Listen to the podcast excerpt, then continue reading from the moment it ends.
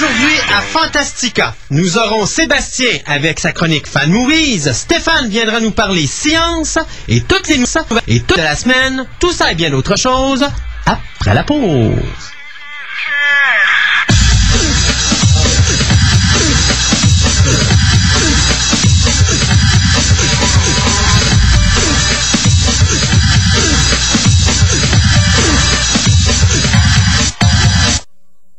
Le virage de l'an 2000 a forcé votre entreprise à s'installer dans Internet. Mais l'an 2000, c'était il y a déjà cinq ans. À quand remonte le rafraîchissement de votre page web?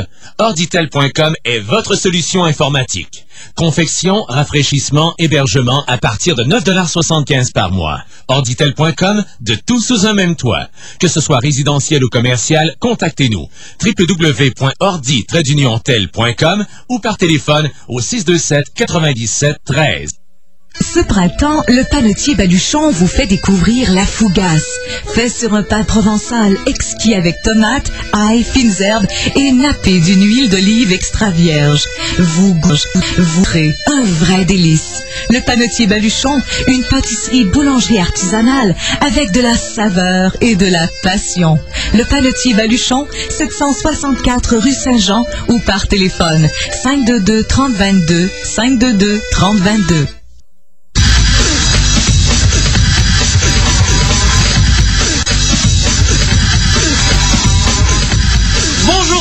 Monde, bienvenue à cette émission de Fantastica, l'émission radio. Science-fiction, horreur, fantastique, médiéval sont au rendez-vous. Oubliez le médiéval, il n'est pas avec nous aujourd'hui.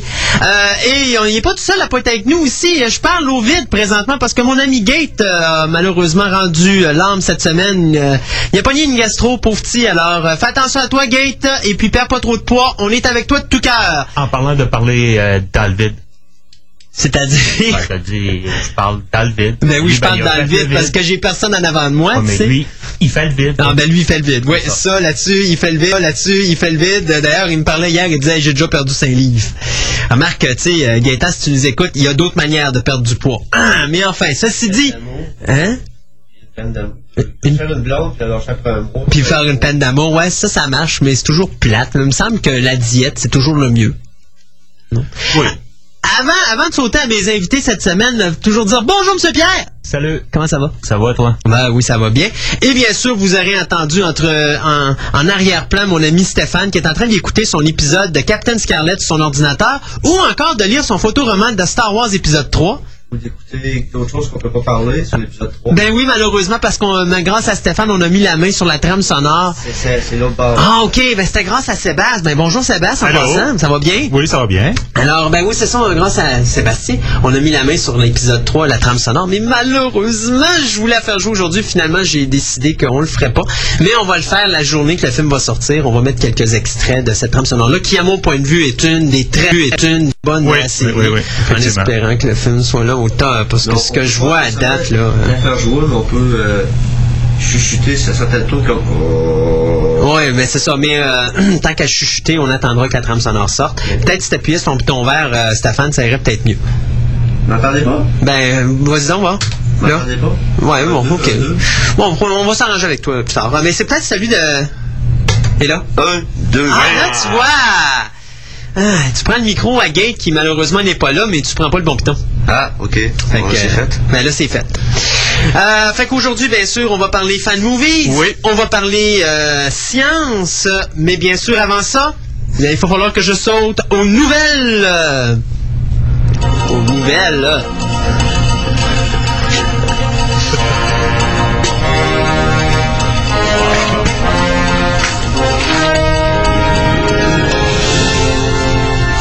Et j'ai eu peur un moment donné que mon même mon gars du mon, même mon gars euh, de la technique sont partis. Eh, je te jure. Hey, euh, on va commencer les nouvelles avec des changements de date euh, au cinéma. Vous savez, pour ceux qui sont comme moi en attente épouvantable pour voir le quatrième volet de la saga des morts vivants faite par George Romero, Land of the Dead, eh bien, vous serez heureux d'apprendre que pour la ben, pour une des rares fois du moins, on a une compagnie qui a décidé de répondre à l'attente de son personnel et de dire on va devancer la sortie du film. Alors le film devait sortir à l'Halloween, mais comme les Américains sont pas très forts euh, entre l'horreur et l'Halloween, dans la plupart du temps ils sortent les films d'horreur à Saint-Valentin. Cherchez le rapport, mais enfin. Mais ils ont décidé d'avancer le film du 21 octobre au 24 juin. Ça, c'est situé précisément une semaine avant la sortie de l'excellent film de Steven Spielberg, War of the World, n'est-ce pas, Stéphane? Et Ah, de service au numéro que vous avez composé. Ouais, c'est ça. Alors que le film Land of the Dead va donc sortir en salle le 24 juin, toujours distribué par Universal Pictures. Reste à voir si le film va être aussi violent que les trois premiers. Trois premiers. Changement de date, eh bien, euh, on a le film euh, Underworld Evolution, qui est la suite de Underworld, qui a été devancé d'une semaine. Donc, au lieu de sortir le 9 décembre, ça sort le 2 décembre, évitant ainsi euh, la destruction complète face à King Kong. Il va avoir au moins une semaine pour se renflouer les poches. Underworld, c'était pas ça qui était. euh, Il y a des poursuites avec. euh, C'est les vampires. Ouais, ben c'est ça. Je pense que ça s'est arrangé. Ça s'est arrangé, Ils ont oui. mis un gros chèque sur la table. Ok, c'est ça. Et finalement, tout ça aussi, parce que vous savez qu'on vous a parlé de la possibilité d'avoir The Grudge 2, eh bien maintenant c'est fait, Sony a signé, donc The Grudge 2 sortira en salle le 20 octobre 2006.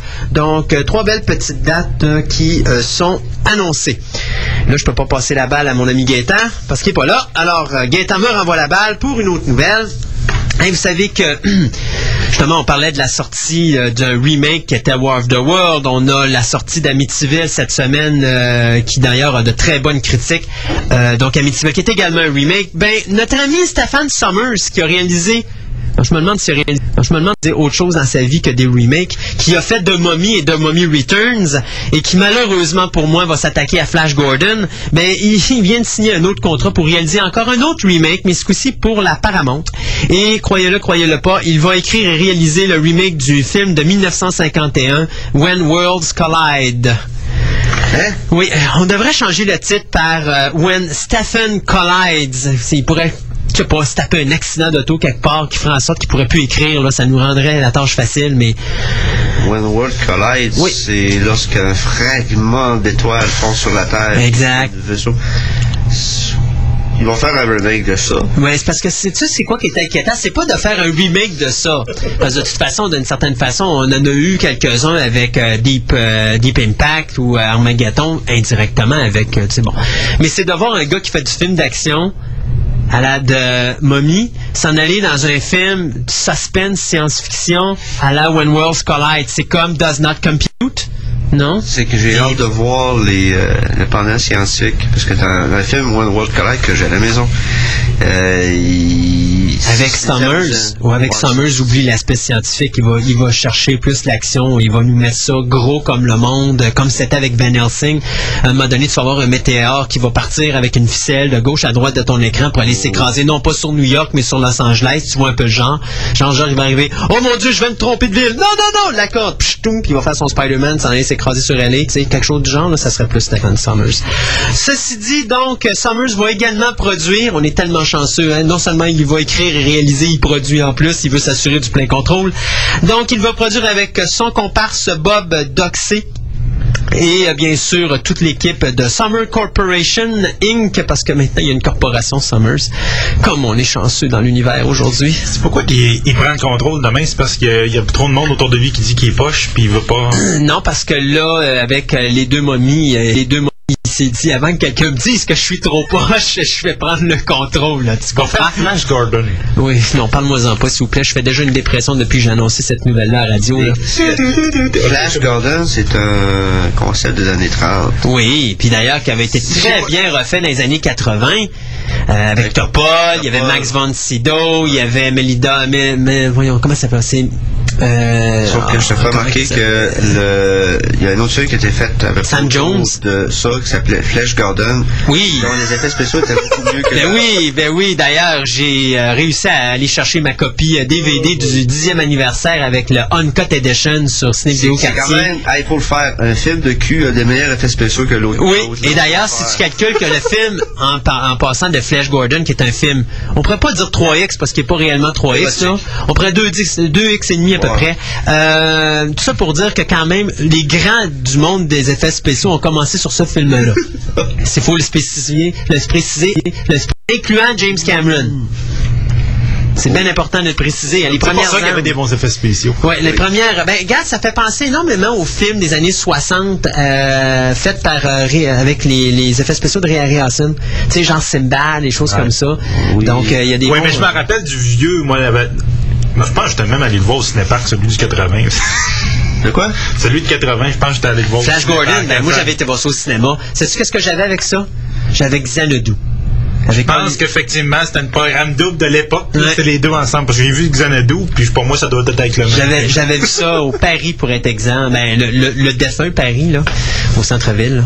Donc, juste pour euh, clouer la vis dans le cercueil, euh, Summers a commencé l'écriture tout de suite. Donc, ça veut dire qu'il est pressé de faire son film avant qu'on y enlève ses budgets.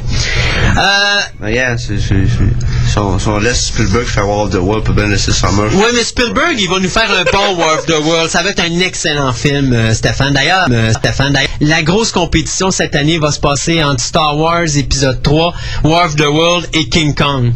Et euh, j'ai bien, et moi je pense que notre ami, King Kong va probablement parce que j'ai plus confiance à Jackson en termes de qualité. Et d'histoire Ouais. que les deux autres. Mais le problème, c'est que Les Star Wars, ça va être la vague. Ouais. Ça Mais- va être, il va ramasser Ouais. tout, pas parce qu'il nécessairement qu'il est bon, c'est juste que là, la quantité de monde qui va aller le voir parce qu'il n'en a Mais pas. dites-vous une chose aussi, euh, Lucas a quand même d'une certaine façon une partie de sa de sa compétition qui a sauté parce que King Kong sort le 14 décembre. Oui. Ça lui donne deux semaines pour ramasser 400 et quelques millions que va ramasser euh, le film de Star Wars probablement. King Kong sort quand? 14 décembre. Décembre? Oui. Ok, mais Star Wars, il sort. Le 19 mai. Mais, ben. Ouais, c'est parce que si tu calcules ton box-office à la fin de l'année, Ouais. euh, c'est que Lucas a tout l'été pour ramasser son argent, alors que pour ramasser son box-office de l'année, euh, King Kong va, va n'avoir que deux semaines. Donc c'est sûr que King Kong finira pas dans les premiers, à moins vraiment de faire un tabac, faire un tabac incroyable. Il va peut-être avoir des chances d'avoir plus d'Oscars que. de- Encore là, je pense que là, on a donné les Oscars qu'on avait à donner à Peter Jackson, euh, parce que lui donner la totalité des Oscars au dernier, je pense que c'est comme lui dire, regarde, profite de ta soirée, mon petit père, parce que t'en auras plus d'autres. Euh, Mais non, nous autres, sait que les Oscars, c'est- c'est- c'est c'est fair, c'est impartial, que tout le monde vote pour le meilleur. c'est la même affaire que dire que ça- Stephen Summers fait des bons films, ça. Ok. OK? Ok, j'ai pas suivi la conversation. C'est bien. Alors, merci euh, Gaëtan de me laisser encore les nouvelles. T'es bien gentil. Ceci dit, euh, autre petite nouvelle, je vais vous parler du prequel de Exorcist. Vous savez, je vous avais annoncé il y a quelques semaines de cela qu'il y allait finalement. Ben, il y a quelques mois, je vous avais dit, ils vont sortir le film de Paul Schrader. Pour ceux qui ne connaissent pas l'histoire de, de Exorcist, on va commencer par le départ. On a la compagnie Warner Brothers qui engage Paul Schrader, un scénariste plus qu'un réalisateur, mais qui nous a quand même donné des bons films, dont le Cat People de 1982, 1982 qui était un bon remake. Le gros défaut de Schrader, c'est que c'est un scénariste. Donc, c'est un gars qui est pas très fort sur l'action, est pas très fort sur le rythme. Il est plus fort sur le développement de ses personnages. C'est slow-mo, ces films. C'est long, c'est lent. Il n'y a pas de rythme. C'est Schrader. Bon. Engagé par Warner Brothers, Schrader écrit un scénario, donne le scénario, Warner Brothers regarde ça, disent OK, c'est bon, on accepte. Schrader réalise donc Exorcist The Beginning, qui était bien sûr le film que vous avez vu au cinéma, sauf que quand Warner Brothers voit le résultat final, ils disent euh, c'est parce que Paul, euh, c'est un drame psychologique que tu nous as fait. Nous, on va avoir de la soupe au pois, puis on va avoir du sang, puis des têtes qui tournent. Fait que Schrader a dit, ben, c'est parce que c'est désolé, messieurs, mais ça, c'est ma version d'exorcisme. Je veux retoucher à l'ambiance du premier film. Ce à quoi les gens de Warner Brothers ont rétorqué, ben garde, on te met la porte, on sort pas ton film, on réinvestit 35 millions et on engage Ronnie Harlin. Et je m'excuse, Gate, je vais dire la phrase, je vais ce que tu dis toujours, Ronnie Big Badaboom Harlin. OK? Parce que c'est le monsieur qui fait toutes sortes d'explosions avec n'importe quoi. Donc, Ronnie Harlin réécrit un scénario, repart, refait un scénario, refait un film, fout à la porte quasiment tous les comédiens et en réengage d'autres. On refait un film à 35 millions de dollars et on sort Exorcist de Beginning qui a fait un monumental flop au box-office parce que de toute façon, connaissant Rainier Harlin, tout ce que touche Rainier Harlin, ça se transforme en flop. La seule chose dans laquelle il fait pas de big badaboom, c'est ramasser de l'argent pour les compagnies qui l'embauchent. Mais il trouve toujours de la job, demandez-moi pas pourquoi. Ceci dit, Schrader s'est dit, mais mon film, il est fait. Mais je peux pas vous le présenter, mais il est tout tourné, il est monté, il est prêt. Warner Brothers voyant bien sûr euh, la déconfiture totale du film de René Harlin et voyant que M. Schrader se faisait aller les babines, ben ils ont dit OK mon ami, on va te sortir ton film. On va ressortir la version de notre ami Paul Schrader. Donc le film va s'appeler Dominion, a prequel to The Exorcist. Et le film va sortir le 20 mai. Soit un jour après l'épisode 3 de Star Wars. Alors bien sûr, on voit bien ici que Warner Brothers ont tout simplement envie de pas ramasser d'argent puis de dire à Schrader, tu vois, ton, ton film a ramassé moins d'argent que la version de Harlin. Alors, ceux qui veulent aller voir le film euh, Dominion, a prequel to The Exorcist, eh bien, vous devrez attendre le 20 mai prochain et vous rendre dans les villes suivantes. New York, San Francisco, Chicago, San Diego, Sacramento, Houston et Dallas. Si vous êtes à Los Angeles, oubliez ça, il passera pas. Et avec ces quelques petites villes, bien sûr, il reste à espérer qu'il y aura un petit regroupement de gens qui feront en sorte que le box-office de ce film sera plus élevé que celui de notre ami Arline. Mais je pense qu'on peut oublier ça. Ceci dit, beaucoup de festivals ont demandé à avoir la version de Schrader comparativement à la version de Harlin. Ce qui déjà là est pas de bon cœur pour les gens de Warner Brothers qui sont obligés, Brothers qui sont obligés de se la passer où je pense. Alors, euh, notre ami Schrader risque d'avoir quand même, malgré toutes ces petites choses, le dernier mot. Donc, euh, attendons la sortie DVD pour nous en faire une bonne idée.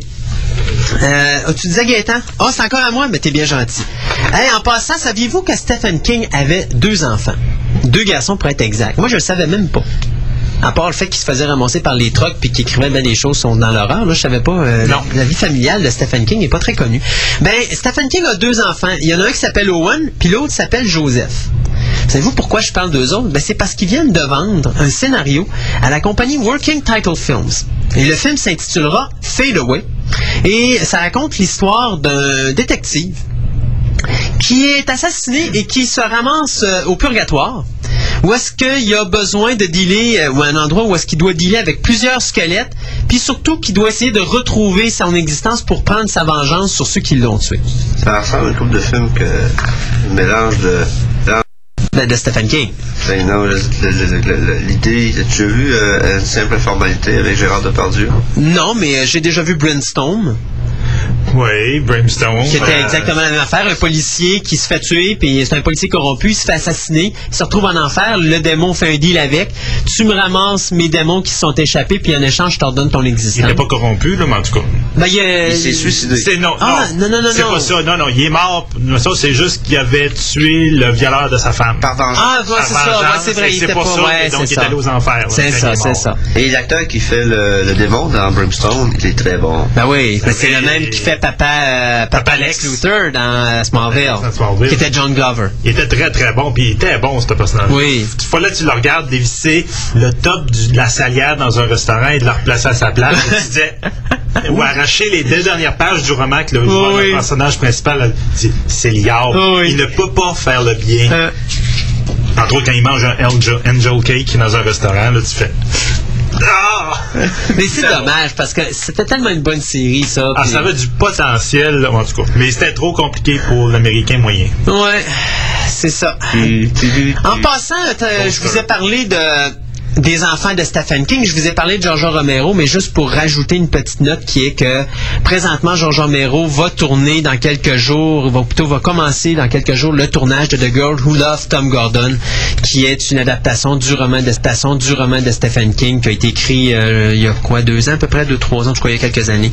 Donc, euh, mais c'est quand même drôle de voir que les enfants King prennent la relève du papa qui est sur le bord de sa retraite. Donc, euh, En tout cas, s'il est aussi foqué dans la vie qu'il est avec dans ses livres, là, puis il leur appelle à leur lire Winnie l'ourson, il leur lisait son dernier roman. Il dit Qu'est-ce que vous en pensez de.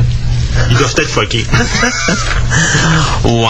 Hey, euh, tu disais Gaëtan? Ah oui, oui, ok, c'est encore à moi, merci, t'es bien gentil. Hey, ceci, euh, Stéphane, euh, tu l'aimes, toi, Will Smith, hein? Euh, T'adores Will Smith, hein?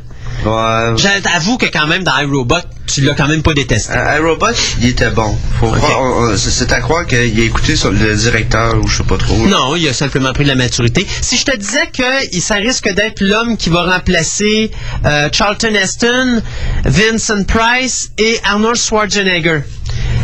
Euh, C'est bien sûr un remake dont je parle, mais ces trois noms ont un projet en commun. je répète, je répète, Vincent Price, qui a été le premier à adapter ce film-là au cinéma comme acteur. Après ça, Charlton Heston a été le second. I Am Legend.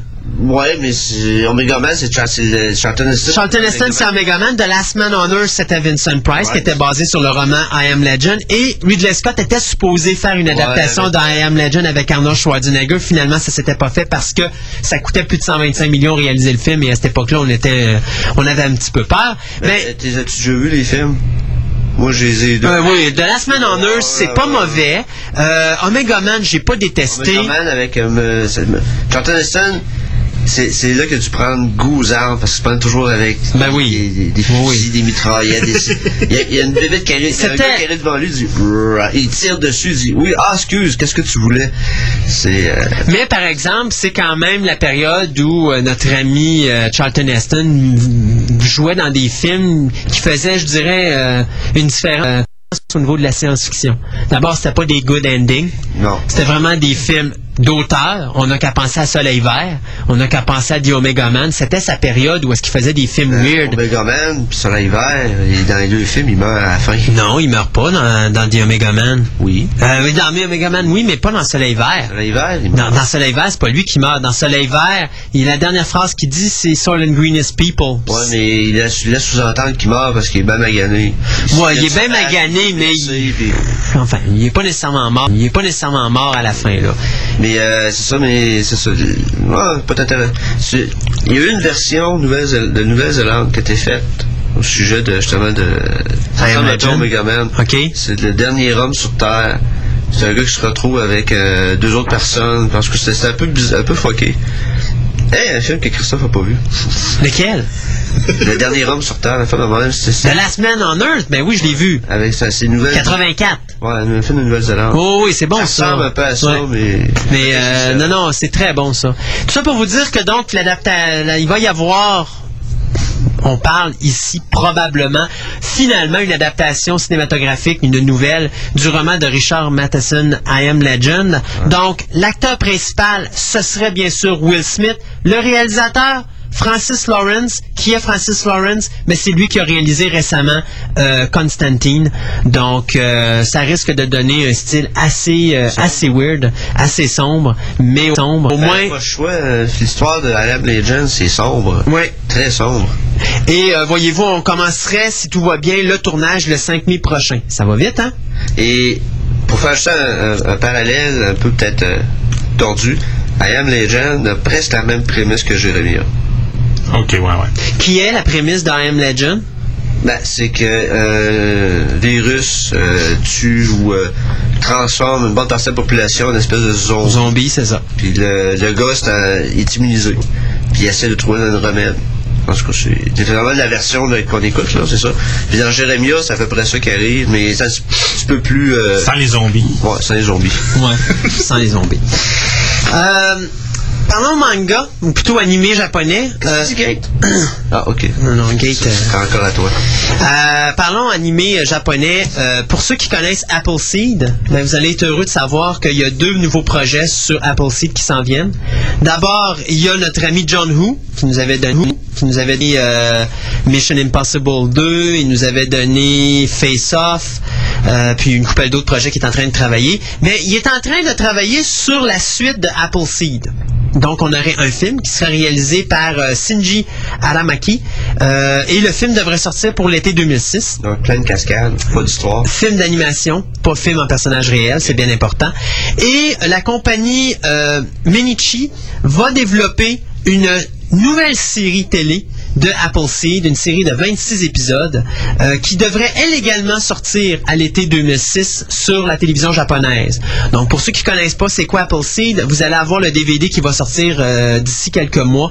Euh, ça se passe dans l'année 21-31, donc 2131. Dans un moment où il y a eu une guerre, mais sans armes nucléaires, qui a laissé, euh, comment est-ce que je pourrais dire, euh, la Terre un petit peu euh, sous l'effet du conflit. Et euh, euh, c'est bien compliqué euh, comme histoire, mais c'est une histoire de guerre. Les îles Fantasmagoria, là, bientôt. C'est ça. Mais c'est une histoire de guerre avec un aspect fantastique et science-fiction à travers. C'était, au niveau de l'animé, un projet qui était vraiment euh, très bien accueilli. Je pense qu'il y a eu trois adaptations euh, de Appleseed. Euh, c'est quelque chose... C'est assez populaire. C'est assez populaire et euh, ça s'en vient ici en DVD. Donc, euh, j'ai pas envie de vous vendre le punch parce que j'ai envie de vous le laisser regarder en DVD. Vous allez pouvoir vous faire votre propre idée. Mais ça vaut vraiment la peine. Moi, de même les images que j'ai vues euh, étaient assez impressionnantes. Euh, avant dernière petite nouvelle, avant qu'on s'en aille avec notre petite musique de la semaine. hey, Toby Hooper est de retour après avoir fait de. euh, Mon Dieu, c'était The Toolbox Massacre, je pense, son, son dernier film qu'il faisait. Euh, lui qui nous avait donné aussi la version 74 euh, de Texas Chainsaw Massacre, qui avait fait la suite en 86, qui avait fait Life Force à peu près dans les mêmes années, qui a fait euh, Ouais. Poltergeist. Mais on a toujours considéré que Poltergeist, c'était Spielberg qui avait fini la job. Ceci dit, ben là, il s'en va dans le zombie. Alors, il a décidé de faire un film de mort vivant.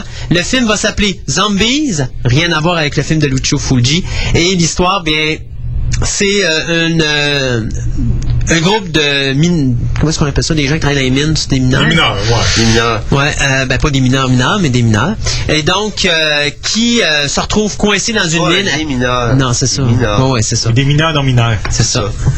C'est mineur vos affaires, Je les suis gars. Pierre. On est en train de parler d'une histoire de mineurs. Là. Ceci dit, donc, euh, le groupe de mineurs se retrouve coincé dans la mine après un, ben, l'écrasement de celle-ci. Et euh, plusieurs années plus tard, la mine va être réouverte. Et bien sûr, ça va réanimer ces morts vivants-là qui vont être là. Les mineurs en question sont devenus des zombies. Ils vont créer, bien sûr, la terreur euh, dans la ville avoisinante. Mine de rien. J'ai vu le poster. Le poster est vraiment bien fait. Cependant, très bon jeu de mots en passant, Pierre. Euh, Un mais, rappel. hein? Un rappel. Un rappel, entendu. Mine de rien, oui, c'est ça. Euh, cependant, notre ami euh, Toby, Toby Hooper dit que peut-être qu'il va changer un petit peu l'histoire du scénario. Donc, jouons avec ça pour le moment. Dès que j'ai des nouvelles là-dessus, je vous en tiens. euh, je vous, euh, je vous en reparlerai, mais euh, ça va faire drôle de voir notre ami Toby Hooper faire du film de mort vivant. Et finalement, pour finir ce premier segment de nouvelles, tout ça pour vous dire que Harry Potter and the Chamber of Secrets se passe sur ABC le 7 mai prochain de 19h à 23h. Pourquoi est-ce que je vous parle de ça? C'est parce qu'à la fin du film de Harry Potter and the Chamber of Secrets, vous allez avoir l'occasion d'avoir des extraits de Harry Potter and the Goblet of Fire, incluant des euh, entrevues avec la distribution, puis un petit making-of très court dans les coulisses de, de la réalisation du film. C'est quand que sort le Goblet of Fire? Il sort le 4 novembre, le 18 novembre prochain. Et c'est Mike Newell qui nous avait donné For Wedding and a Funeral qui va euh, mettre en scène euh, ce quatrième volet des aventures d'Harry. Mais si vous voulez voir les premiers indices de si ça va être bon ou ordinaire, malgré que là on dit que c'est probablement le meilleur film des quatre, on dit ça à chaque film.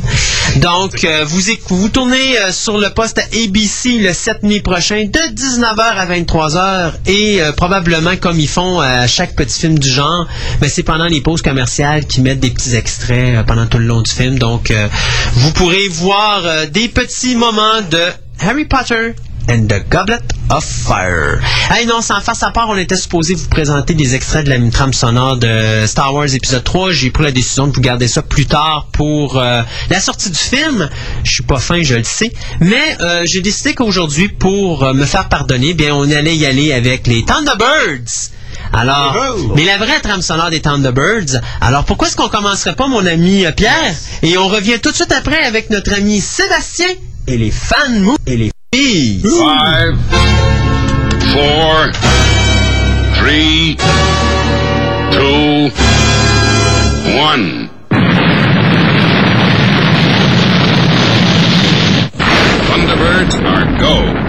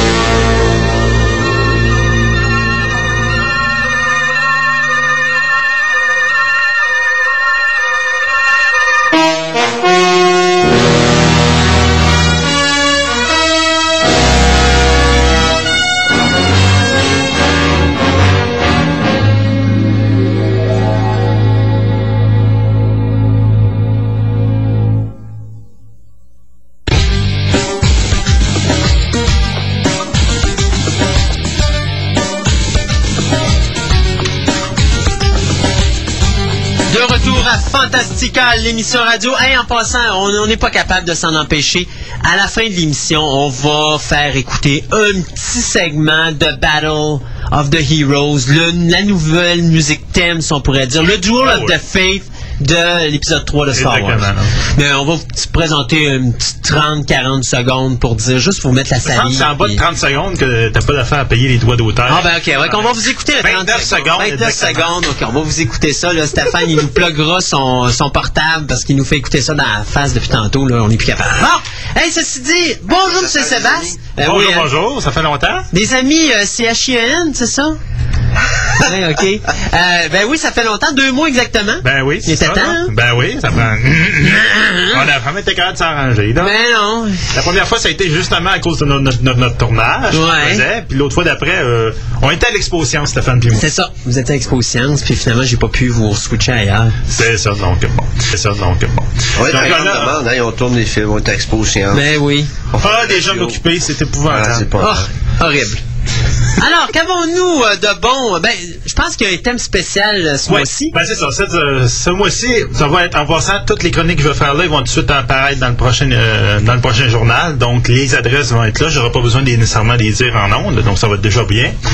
De toute donc, façon, ce- mois-ci, moi, ce que je vais faire, excuse-moi de te couper, Ouais, je vais probablement les mettre sur le site demain, ce qui veut dire qu'à partir de lundi, les gens pourront se rendre sur cyberclubphoenix.qc.tc, Cyberclub En un mot, donc c'est Y-B-E-R-C-L-U-B-P-H-O-E-N-I-X.qc.tc. Vous allez dans la section activités et vous allez voir, euh, en baissant, vous allez avoir émission radio et vous allez voir dans la deux, troisième semaine, vous allez le segment fan movies et vous allez avoir un petit carré avec tous les liens euh, pour ça. Donc les gens pourront directement aller downloader ce qu'on va parler dans quelques secondes. C'est ça.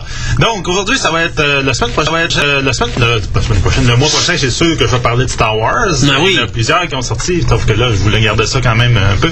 Là, cette, euh, ce mois-ci, ça va être plutôt les super-héros. Oh! Oh. Oh! Mais avant, tout, avant de rentrer là-dedans, je veux juste rappeler au monde, pour ceux qui ont leur billet pour aller voir Star Wars Revelation, c'est aujourd'hui la première, donc le fan-film de tous les fan-films, qui sort aujourd'hui en grande salle, mais malheureusement, vous êtes mieux d'avoir acheté vos billets parce que les 2000 billets ont été tous vendus. On parle pas de Revenge of the Brick, qui va être la suite de Revenge of the Sith, mais faite en Lego. Euh, par Lucas, c'est... euh, non. Non, c'est vraiment euh, Star Wars Revelations que plusieurs déjà considèrent comme l'épisode 3.5 de la série Star Wars à cause de la qualité et le fait qu'ils ont en tout cas, quand tu vois la bande-annonce, j'avoue que tu fais presque pas de différence avec ce que Lucas fait. Là. Il y a des euh, tous exemple. les effets spéciaux, les hat- hats sont là. Il y a, je pense qu'il y a au-dessus de 50 troopers euh, des, euh, qui vont être là, là, tout en costume, etc. Ouais, c'est ça, c'est qu'il n'y a pas de, de, de made paint, de, de made paint, euh, voyons, matte paint ou de, de CGI pour les troopers. C'est tout du monde avec leur costume. Ah, C'est impressionnant. Wow. Ah oui, puis c'est du monde. Il y a, il y a- il y a, comme il disait, le rien que le staff, ils attendent même du monde d'Europe parce qu'ils ont participé, les gars, des personnes de- du Canada qui ont participé à ce film-là, à ce tournage-là, dans ce cas. Donc, attendez-vous, dans, là, ils passent aujourd'hui en première au, dans, dans leur cinéma, donc sans but, ils- les billets coûtaient rien. Il n'y a pas de- d'argent fait avec ça parce que c'est un fan-film. Mais euh, je vous dirais, dans, à partir de demain, commencez à checker leur site, là, qui est Revelation, tapez Revelation sur Internet, là. Puis euh, lui, il va être bon pour. euh, euh, ils vont le mettre sur Internet dans pas longtemps, la version web. Donc ça va. Est-ce qu'on calcule que quand Lucas va faire son prochain festival de fan-film, c'est lui qui risque de ramasser la, la palme d'or? J'ai l'impression s'ils se sont inscrits. Je sais juste pas s'ils rentraient dans les critères d'inscription. OK. de- Donc là, il y a des, des gros critères là-dedans, là, puis c'est pas nécessairement évident. OK. Euh, D'ailleurs, parlant de Star Wars, euh, Ouais, c'est ça. j'avais ramassé ça ce matin, comme quoi notre ami Lucas et Lego, c'était Lucas et Lego pour faire un, un- un- ça, un oui. Star Wars épisode, je sais pas trop quoi, Revenge of the Brick. Ouais, c'est ça. Moi, je- ben, Lego, comme qu'ils font, ben, ben, euh, comment ça s'appelle, les, euh, les petits robots là, Lego, là. Ils en ont fait là, des, avec des masques. En tout cas, je me rappelle pas. Ils ont fait des films Lego dernièrement avec ça. Là. OK. Puis pour moi, c'est la même Wars? gang. Ouais, les, Non, pas Tom's Wars. Les Tom Wars, c'était avec des... des Non, non, mais la compagnie Lego fait vraiment comme une gamme de leurs produits. C'est des petits robots. Là. Je me rappelle pas comment ça s'appelle. Je connais pas. les. C'est pas des Spectral ou quelque chose en autre.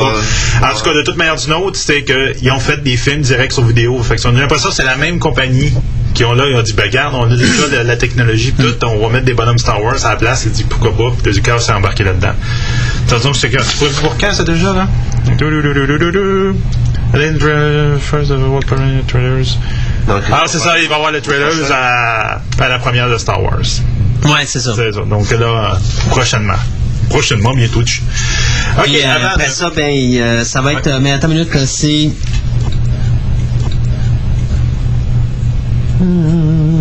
Euh, c'est supposé passer euh, le, le 8 mai à 7 h du soir sur le Cartoon Network. On va le voir sur le net. Donc, euh, ça va sortir probablement sur le net. Ouais, Ouais, c'est ça, C'est peut-être un film qui va précéder. Peut-être qu'ils vont justement l'envoyer avant Star Wars, comme ils font avec les films de Pixar. On verra. Ah, ça serait bien. Ouais, ce serait le fun. Pour, ça serait la première fois, je pense, qu'il y aurait de quoi avant un film de Star Wars. là. Ça pourrait être intéressant. là. D'autant plus que si je me trompe pas, je pense que le prochain épisode est considéré comme étant le plus court de la série. Ah, temps, je sais pas. Là, Je pense que je pense qu'il va être plus court. euh, C'est le plus court de la, de la trilogie. Ben, faut que ça soit straight to the point. On sait, tout le monde, c'est la fin de ce film-là, quand Ouais. ça finit. Donc, on dit, garde, allons au but, là, puis Ouais, ben c'est ça. Regardez, euh, faites-le pas. Faites juste nous mettre le générique du début puis de la fin. On connaît le reste de toute manière présentement. pas je vérifie mon photoroman, voir si c'est plus court. OK. ouais, parce que. Stéphane a son photoroman ici en studio de l'épisode 3, n'est-ce pas? j'ai rien entendu. Non. C'est ça que je disais, hein? C'est ça que je disais, hein? Ami, c'est H-I-E-N, hein? C'est Ouais, ça. c'est ça. OK. Bon, OK, avant de rentrer dans le vif du sujet, je voudrais juste mentionner, justement, qu'on disait il y a deux mois, nous, on n'était pas là, parce qu'on a tourné notre scène d'auberge, qui s'est tourné dans le vieux, dans notre film euh, amateur, amateur qu'on fait nous-mêmes. Donc, on a finalement mis un nom dessus qui s'appelle Toujours pour chasser, très original. Euh, et euh, la bande-annonce est déjà disponible sur notre site web, donc à. Et euh, la bande-annonce contient des scènes ne seront- qui ne seront pas dans le film. Malheureusement. Tu sais, les scènes qu'on on, on a eu le déchirement qu'on que tous les réalisateurs nous disent tout le temps, ah, cette scène-là était bonne, mais elle fitait pas dans le film, on ne pouvait pas la mettre. Et effectivement, on a eu une, où Stéphane, Stéphane, ils t'ont tout enlevé du film. C'est la, la scène où il y a le plus gros maquillage du film. Ça a pris une demi-heure. J'ai la gorge éventrée. N'est pas dans le film.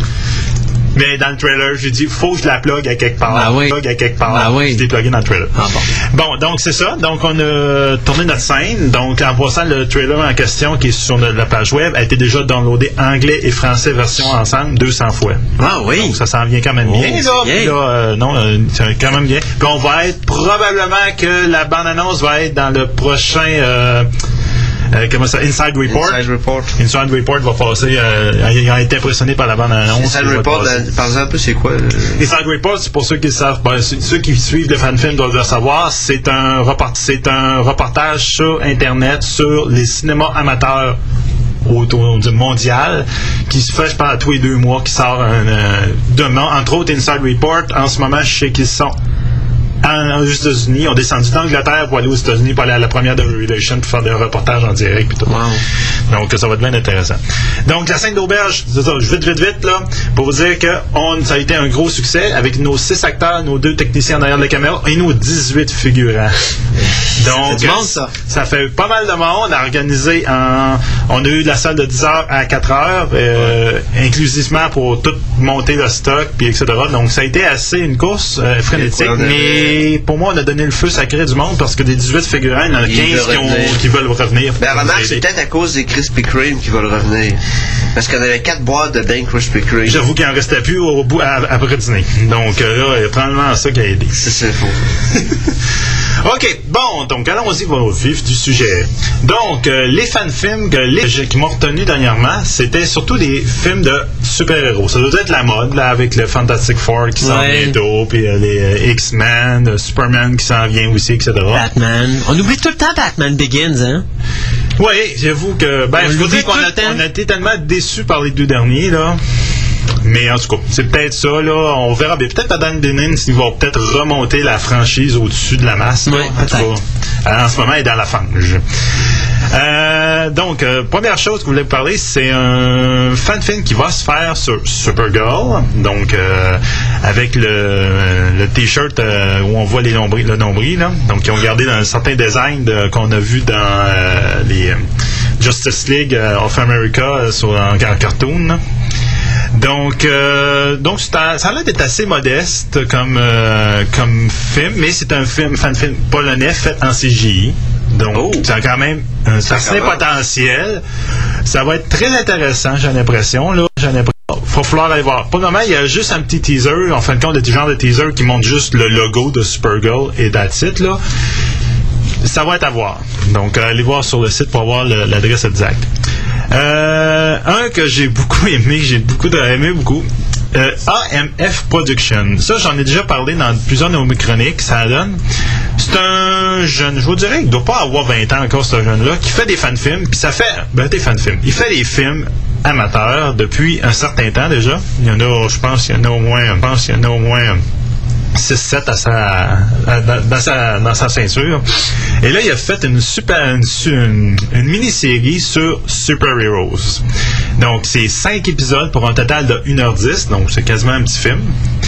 Et ça suit les, euh, les histoires assez rocambolesques de deux colocs qui ont acheté, un, pour économiser de l'argent, un frigidaire du gouvernement et qui trouvent qu'il y a un bouton dans le fond de leur frigidaire. Hein, à quoi ça sert? Et chacun le presse à tour de rôle. Le premier acquérant des, des super pouvoirs et le deuxième acquérant un, un cancer de cerveau.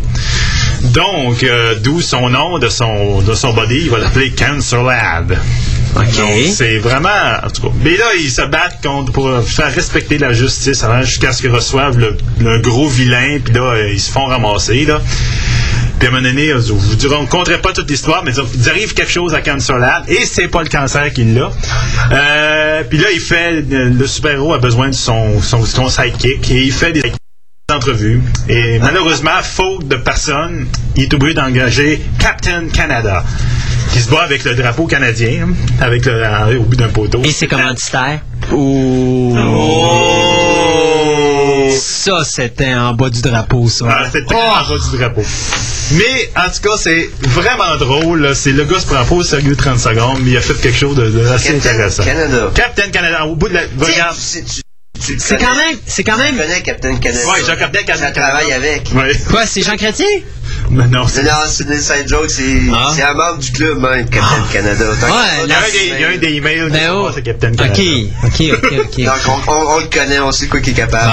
C'est ça. Ben, dis-toi que gars, Captain Canada, il se finit par se battre par un clone, un clone de JFK. En tout cas, une Mais affaire vous de- savez qu'on a réellement un Captain Canada, hein? Oui. C'est Captain Canuck. Dans, dans l'univers du comic book, on a réellement book, on a réellement Captain Canuck qui est notre Captain America, mais c'est le Captain canadien. Oh. Avec moins de budget, donc euh, son, il est en, en aluminium son bouclier. C'est ça. Il n'y a pas de bouclier. Non, c'est ça, il y a moins de budget. C'est ça, Il y a moins de budget, ouais. Il y a moins de commanditaires. Oh! OK, après ça, je vais vous proposer d'aller voir le très, très, très étonnant Batman New Time. Ça, ça a été euh, fait par, si vous tapez sur Internet daveschools.com, OK, vous allez tomber sur une école qui se situe sur les, les- une, école, de graphique informatique qui se situe sur les terrains de Universal euh, Theme Park à Orlando. Puis c'est vraiment une école qui forme les étudiants en informatique pour le, le- le 3D. Et les autres, comme projet de fin d'année, ce qu'ils font, ils font un film. Et entre autres, il y a Batman New Time, qui est en fin de compte un design Lego, un film de Batman avec design Lego, qui est époustouflant comme CGI, c'est incohérent. CGI, c'est inc- Puis en plus, y a une belle histoire en arrière avec le Joker là-dedans, euh, Batman, pas de voyons, euh, Catwoman, etc. C'est très, très, très bon. Puis si vous allez en même temps sur leur site, vous allez voir plein d'affaires comme Ghostbusters LA, une affaire avec juste un peu des, euh, des créatures un peu, euh, euh, comment ça s'appelait, le film avec des... Il y avait des petits monstres dans, Les Critters? un peu dans le genre, là, mais c'était plus avec comme des jouets d'enfants. Je me rappelle pas c'était quoi. là. C'est- avait comme Toys, Toys War ou War. Il y avait des. Ah oui, c'était. Des, des, des, pas de jouets pour enfants qui avaient des soldats qui étaient Oh avec mon des dieu, euh, C'était euh, Small Soldiers. Small Soldiers, c'est ça. Bon, un peu avec des bébêtes de C'était pas si poche que C'était ça. pas- c'était pas Comment? Moi, j'ai toujours aimé la séquence quand le petit jouet se fait sauter les deux pattes dans l'arrière, puis là, tu le vois qui se traîne comme ça, puis il appuie sa chose. Medic! OK, donc en fin de compte, c'est ça, c'est un peu des trucages de ce style-là. Euh, et puis même, il y en a un, ça s'appelle Spoon Man. Spoon. un film de super-héros avec, un- avec sa cuillère. là. En Ouais. tout cas, ça a l'air bien bizarre. là. Bon. Après, ça faudra peut-être être comme dans les supposés héros avec The Forkman. là. C'est quoi, t'es en train de me sortir une nouvelle ligne de Mystery Man? God. Mais en tout cas, donc, ceux qui, ceux qui aiment les CGI, aiment la technique, ces films-là sont faits. C'est juste des gars, du, on, on a des CGI à faire, faut faire un film avec du CGI, go. Donc, dans le film de Ghostbusters, il n'y a pas une grosse histoire, mais maudit que les fantômes sont bien faits. Donc, euh, c'est vraiment. euh, je te dirais, euh, en Impressionnant. parlant de euh, super-héros, celui qui est peut-être le plus intéressant ces temps-ci, euh, on a eu la figurine qui est sortie en magasin, c'est celle de Toxic le Ravageur. Il vient avec sa mop, fait que pour laver la maison, il n'y a rien de mieux. OK, on passe, on passe à autre chose. Après ça, j'ai euh, deux fan-films qui sont assez étonnants. Euh, Green Lantern New Down et Bird of Prey. Deux fan-films faits par deux gangs assez différentes, sauf qu'ils ont tous les deux le, on peut dire le, le créneau de faire, d'avoir un, de- ils sont tous les deux en, en pré-production. Donc, ils ont fait le, en train de finir le casting, les essayages de, de- de costumes, etc. C'est assez impressionnant. Euh, Puis, ils mettent un melting pot de ben, ben, ben des héros en même temps. De Donc, d'ici, bien sûr. Oui. Comme donc euh, Green Lantern New Dawn va y avoir en théorie, ben, en théorie, il va y avoir dedans euh, Green Lantern Kyle Rayner pour ceux qui connaissent l'histoire de, de Green Lantern, là. Euh, Shade, Batman, l'autre Green Lantern John Stewart, celui qu'on a vu dans euh, le Ju- Justice League en Ouais. dessin en cartoon, là, pour ceux qui connaissent un peu, là, et plein d'autres personnages de ce style-là. Si ce site-là, ils font un fan-film aussi bon que la recherche qu'ils ont faite sur le Green Lantern, là, qui doit avoir à peu près une dizaine de pages sur l'historique du personnage, là, ça va être vraiment, vraiment, vraiment bon. J'avoue que les acteurs qui ont choisi à date, là, ils sont très bons, ils ont de l'air, ils ont le look. Comme Shade, là, il- tu regardes le personnage, tu regardes le personnage de côté, puis tu regardes le gars là, avec un costume tout, c'est pareil. Puis les props ont l'air d'être très professionnels, puis etc. T'sais, Ils ont même sculpté la canne de Shade pour qu'elle soit pareille comme dans, dans- dans- dans la bande dessinée, etc. Mais c'est-tu moi ou ben les fan movies, ils respectent toujours les. les euh, genre, tu vas avoir des super-héros de DC, ils vont mélanger super-héros de DC, mais ils feront pas de DC Marvel. À date, j'avoue que j'ai jamais vu ça. Moi, je comprends pas. Ils ont le marché. Ils ont. Le ils ont- potentiel de faire ce qu'ils Ils veulent. ont l'ouverture totale de le faire. Il n'y a personne qui peut leur mettre des bâtons dans les roues. Mais tu verras jamais Wolverine contre Batman ou encore, je sais pas, moi, Superman contre Galactus. Euh, Je sais pas. Peut-être qu'à j'ai l'impression qu'à un moment donné, ça va se faire. Là, pour le moment, c'est surtout des fans de la bande dessinée avant qui partent. Comme là, dans ce cas-là, le prémisse, c'est. Même on sait pas vraiment l'histoire qu'il va lui écrire, là. Mais c'est que le gars, qui- il suivait l'histoire du Green Lantern Kyle Rayner. Puis quand la bande dessinée a été cancellée, il a été déçu. Puis il a essayé d'imaginer comment ça suivrait. Donc, ça a l'air de, comme d'être la suite de bande dessinée pour ceux qui l'avaient lu. Euh, pareil pour The Bird of Prey. Donc, euh, Bird of Prey. Donc, euh, j'ai l'impression que c'est beaucoup de monde qui ont été inspiré par la série TV. Donc, euh, ils ont, en ce moment, il y a un teaser qui est sur le, le site web. Donc, c'est, tu vois pas vraiment le personnage, c'est plus t'entends un bulletin de nouvelles qui décrit qu'est-ce qui se passe dans à Gotham City à ce moment-là. Et j'avoue que le look a l'air très professionnel. J'espère que le film va être aussi Euh, lui va aussi, lui dans dans la distribution va impliquer euh, The Black Canary, Huntress, Batgirl, Oracle, Poison Ivy. Harley Quinn, ça c'est l'espèce de euh, c'est la- Joker, la, la, la, la, sidekick du Joker. c'est ça. Euh, Lex Luthor qui devrait être le méchant de cette affaire-là et Deaththroat qui, qui devrait être le, un, un des gros méchants. là. Donc, j'ai bien hâte d'avoir, parce que ça aussi, il y a beaucoup de photos. Ils ont commencé à sortir des photos des costumes avec les actrices qui vont faire ça. Toutes les actrices ont été choisies pour faire les héros parce que c'est principalement God of Prey, c'est principalement un casting féminin. Là. Et euh, donc, ils ont commencé à sortir le monde avec le costume et j'avoue qu'il y a des costumes look, puis tu vois qu'ils ont mis du là-dedans. Euh, un fan-film qui euh, malheureusement est mort dans l'œuf, euh, mais je trouvais que ça valait la peine d'en parler. Il y en a un qui a voulu faire euh, un fan-film sur Green Arrow. Donc, euh, malheureusement, le fan-film n'aura pas lieu. Ils ont dérivé sur les films d'horreur. Ah, gadons sont cute. Non, c'est ça. Il y en a qui ont voulu avoir des, des points dans le cahier à, dans le cahier à Christophe. Mais euh, donc au bout de la ligne, il ne se fera pas. Mais il y a le trailer qu'ils ont, qu'ils ont fait de ce film-là. Et j'avoue que quand tu le regardais, tout le monde me disait, c'est super professionnel. Les prises de vue, le look qu'ils donnaient, c'était Oh, très, à très, films, bon. d'autres trailers qu'on sait qu'il n'y aura pas de film. Oui, mais il y en a qui font ça exprès. Les autres, c'était le but, c'était de faire un, fi- un film après, mais ils ont arrêté la production, puis ils étaient supposés de sortir cette année, justement, puis tout. Donc, c'était un peu dommage. Euh, à part de ça, euh, il y a, moi, je vous parle souvent de Super Team. Donc, euh, Super Team euh, avec la gang Diane Patterson qui ont fait, qui ont fait Garnet of Stargate. faut pas trop en parler.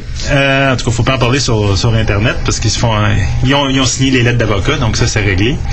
Euh, puis ils ont fait euh, une parodie de Starship Troopers, etc. Donc en Il aurait dû faire une parodie de Stargate. Ben, c'est ça qu'ils ont fait. C'est juste que malheureusement, ils ont utilisé des noms. Mais il paraît que Star, ben, Stargate, c'est euh, Warner Bros. qui est en train de- Non, c'est pas Warner Non, non, Bros. euh, euh, Stargate, c'est MGM. MGM. MGM qui ont Stargate, Stargate n'était pas l'exception. Ils ont rentré à peu près dans une dizaine de sites qui utilisaient les noms. Donc vraiment, il a dit MGM ont décidé Stargate, Don't Touch. Il n'y a pas de fans de ça. On détruit tous les sites. Bon, ben là, la gang, on flush Sony, Stargate. il paraît que Sony vient ben, d'acheter euh, Ouais. MGM. Ouais. Donc là, pour Sony à la base n'est plus est plus euh, pour les fans. Donc peut-être ça va changer, mais pour le moment ils S'ils veulent perdre des codes d'écoute, c'est le meilleur moyen de faire ça. En tout cas, donc, donc là, il est en train de finir. Donc il est en train de, de finir. euh, la série de deux épiques est à veille de finir. Il est rendu au 16e épisode. Je vous rappelle qu'on vous allez avoir sur Internet jusqu'à peu près au 19e épisode. Après ça, ça va être euh, secret parce qu'il a réussi à avoir une distribution directe sur vidéo aux États-Unis et au Canada. Puis lui, il va s'arranger pour faire une distribution aux, au UK.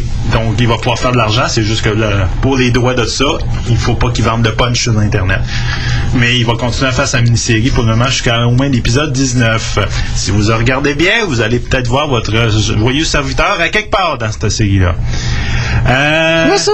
Ouais. Comment ça? Ben, je participe. Ah bon, ok, C'est d'abord. Je fais des fixes, je fais des fixes pour eux autres. Ah. Et euh, j'ai fait aussi un caméo. Ouais. Qui va être rallongé dans le DVD parce qu'il y a eu des problèmes techniques. Tu me changes rien pour être ici, toi, là, là, hein? Non, non, non, Ok, c'est bon, correct. Euh, donc c'est ça. Donc tout ça pour dire que leur prochain projet qu'ils vont faire en plus de euh, Dark Commando, qui vont faire la version UK, qui en fin de compte, qui en fin de compte, ils n'ont pas tellement de choses à faire sauf le tournage, parce que le montage va se faire aux États-Unis, le script se fait aux États-Unis, puis ils envoient le stock au, au UK. Ils vont faire une série de super-héros.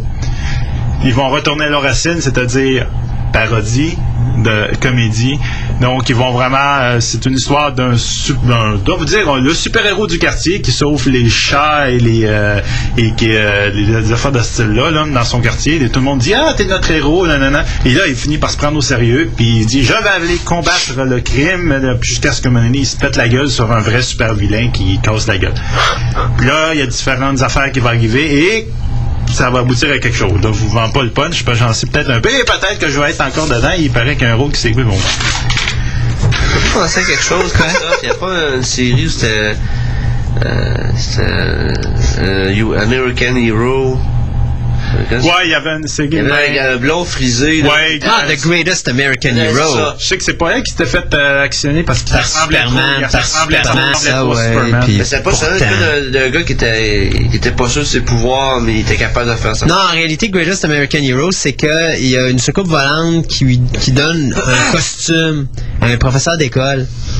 Mais ce qui est drôle, c'est que pendant trois saisons, il essaye d'apprendre à voler. Ouais. Et c'est loufoque de le voir aller, parce qu'au début, ça va bien, mais c'est à partir du moment qu'il pogne un oiseau ou qu'il pogne un coup de vent, puis là, il se met à voler tout croche, puis là, finalement, pendant trois saisons, tout ce que vous faites, c'est que vous le voyez s'effoirer quelque part, il atterrit pas, il s'effoire quelque part. Que ça soit à travers un building ou ça soit, mais c'était bon, Greatest American Hero. D'ailleurs, si je me trompe pas, ça passe encore sur Showcase Action. Ouais, je l'avais déjà vu encore dernièrement. Euh, bon, les deux dernières choses qui sont pas vraiment sur ma feuille, mais euh, que j'avais aussi euh, oublié. deux minutes. C'est beau, ça va être correct. Allez sur fxhome.com. Ça, c'est un site d'un logiciel qui permet de faire des effets spéciaux bas prix. Là. Euh, ce qui est intéressant, allez voir, dans, le dernier journal, j'en avais parlé, mais malheureusement, il avait été retardé, donc il est sorti un petit peu trop tard pour la sortie du journal. C'est 3XI, donc la version un, un X-Men, un- dans l'univers d'X-Men, une série, euh, en fin de compte, c'est, fait pour être vendu à la télévision. Le deuxième épisode est là. Vous allez même voir le prémisse du troisième épisode. Et j'avoue qu'à date, ça look super bien. Et cherchez pendant que vous êtes là Copycat. Donc, copy, C-O-P-Y-cat, comme un chat, C-A-T. C-A-T. Et vous allez tomber sur un fan film pour euh, Catwoman. Et euh, ils vont, y de se baser beaucoup sur le look pour, au film, donc euh, j'espère que ça va s'arrêter là, la comparaison. Euh, mais euh, en ce moment, c'est pas un trailer, c'est pas un teaser, c'est pareil comme quand on voit sur un DVD où tu as l'actrice qui est en avant puis qui parle devant, devant sa chaise et qui décrit un peu son entraînement qu'elle a dû subir pour faire le film. Et j'avoue que ça a l'air super professionnel, le costume, tout là, c'est comme il y a de l'argent mis là-dedans là, puis ça est comme wow.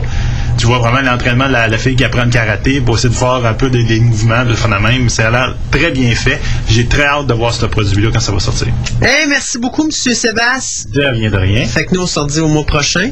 Euh, oui, oui, ça c'est sûr. Il y a De toute façon, tu restes avec nous pour le reste de l'émission. Ben oui, regarde, ne débarrassez pas de moi de même. Ben, les questions. Et de toute façon, tu peux pas partir, ton livre est encore ici. Euh, Non, il s'en va à une, affaire d'astronomie tantôt, donc je suis venu sur mon pouvoir. oh mon Dieu, t'es venu. Je suis indépendant. Ok, mais t'es pas le Capitaine Canoc, là. Non. Ok, fait que tu nous aurais pas été commandite, là. Non, non, non, non.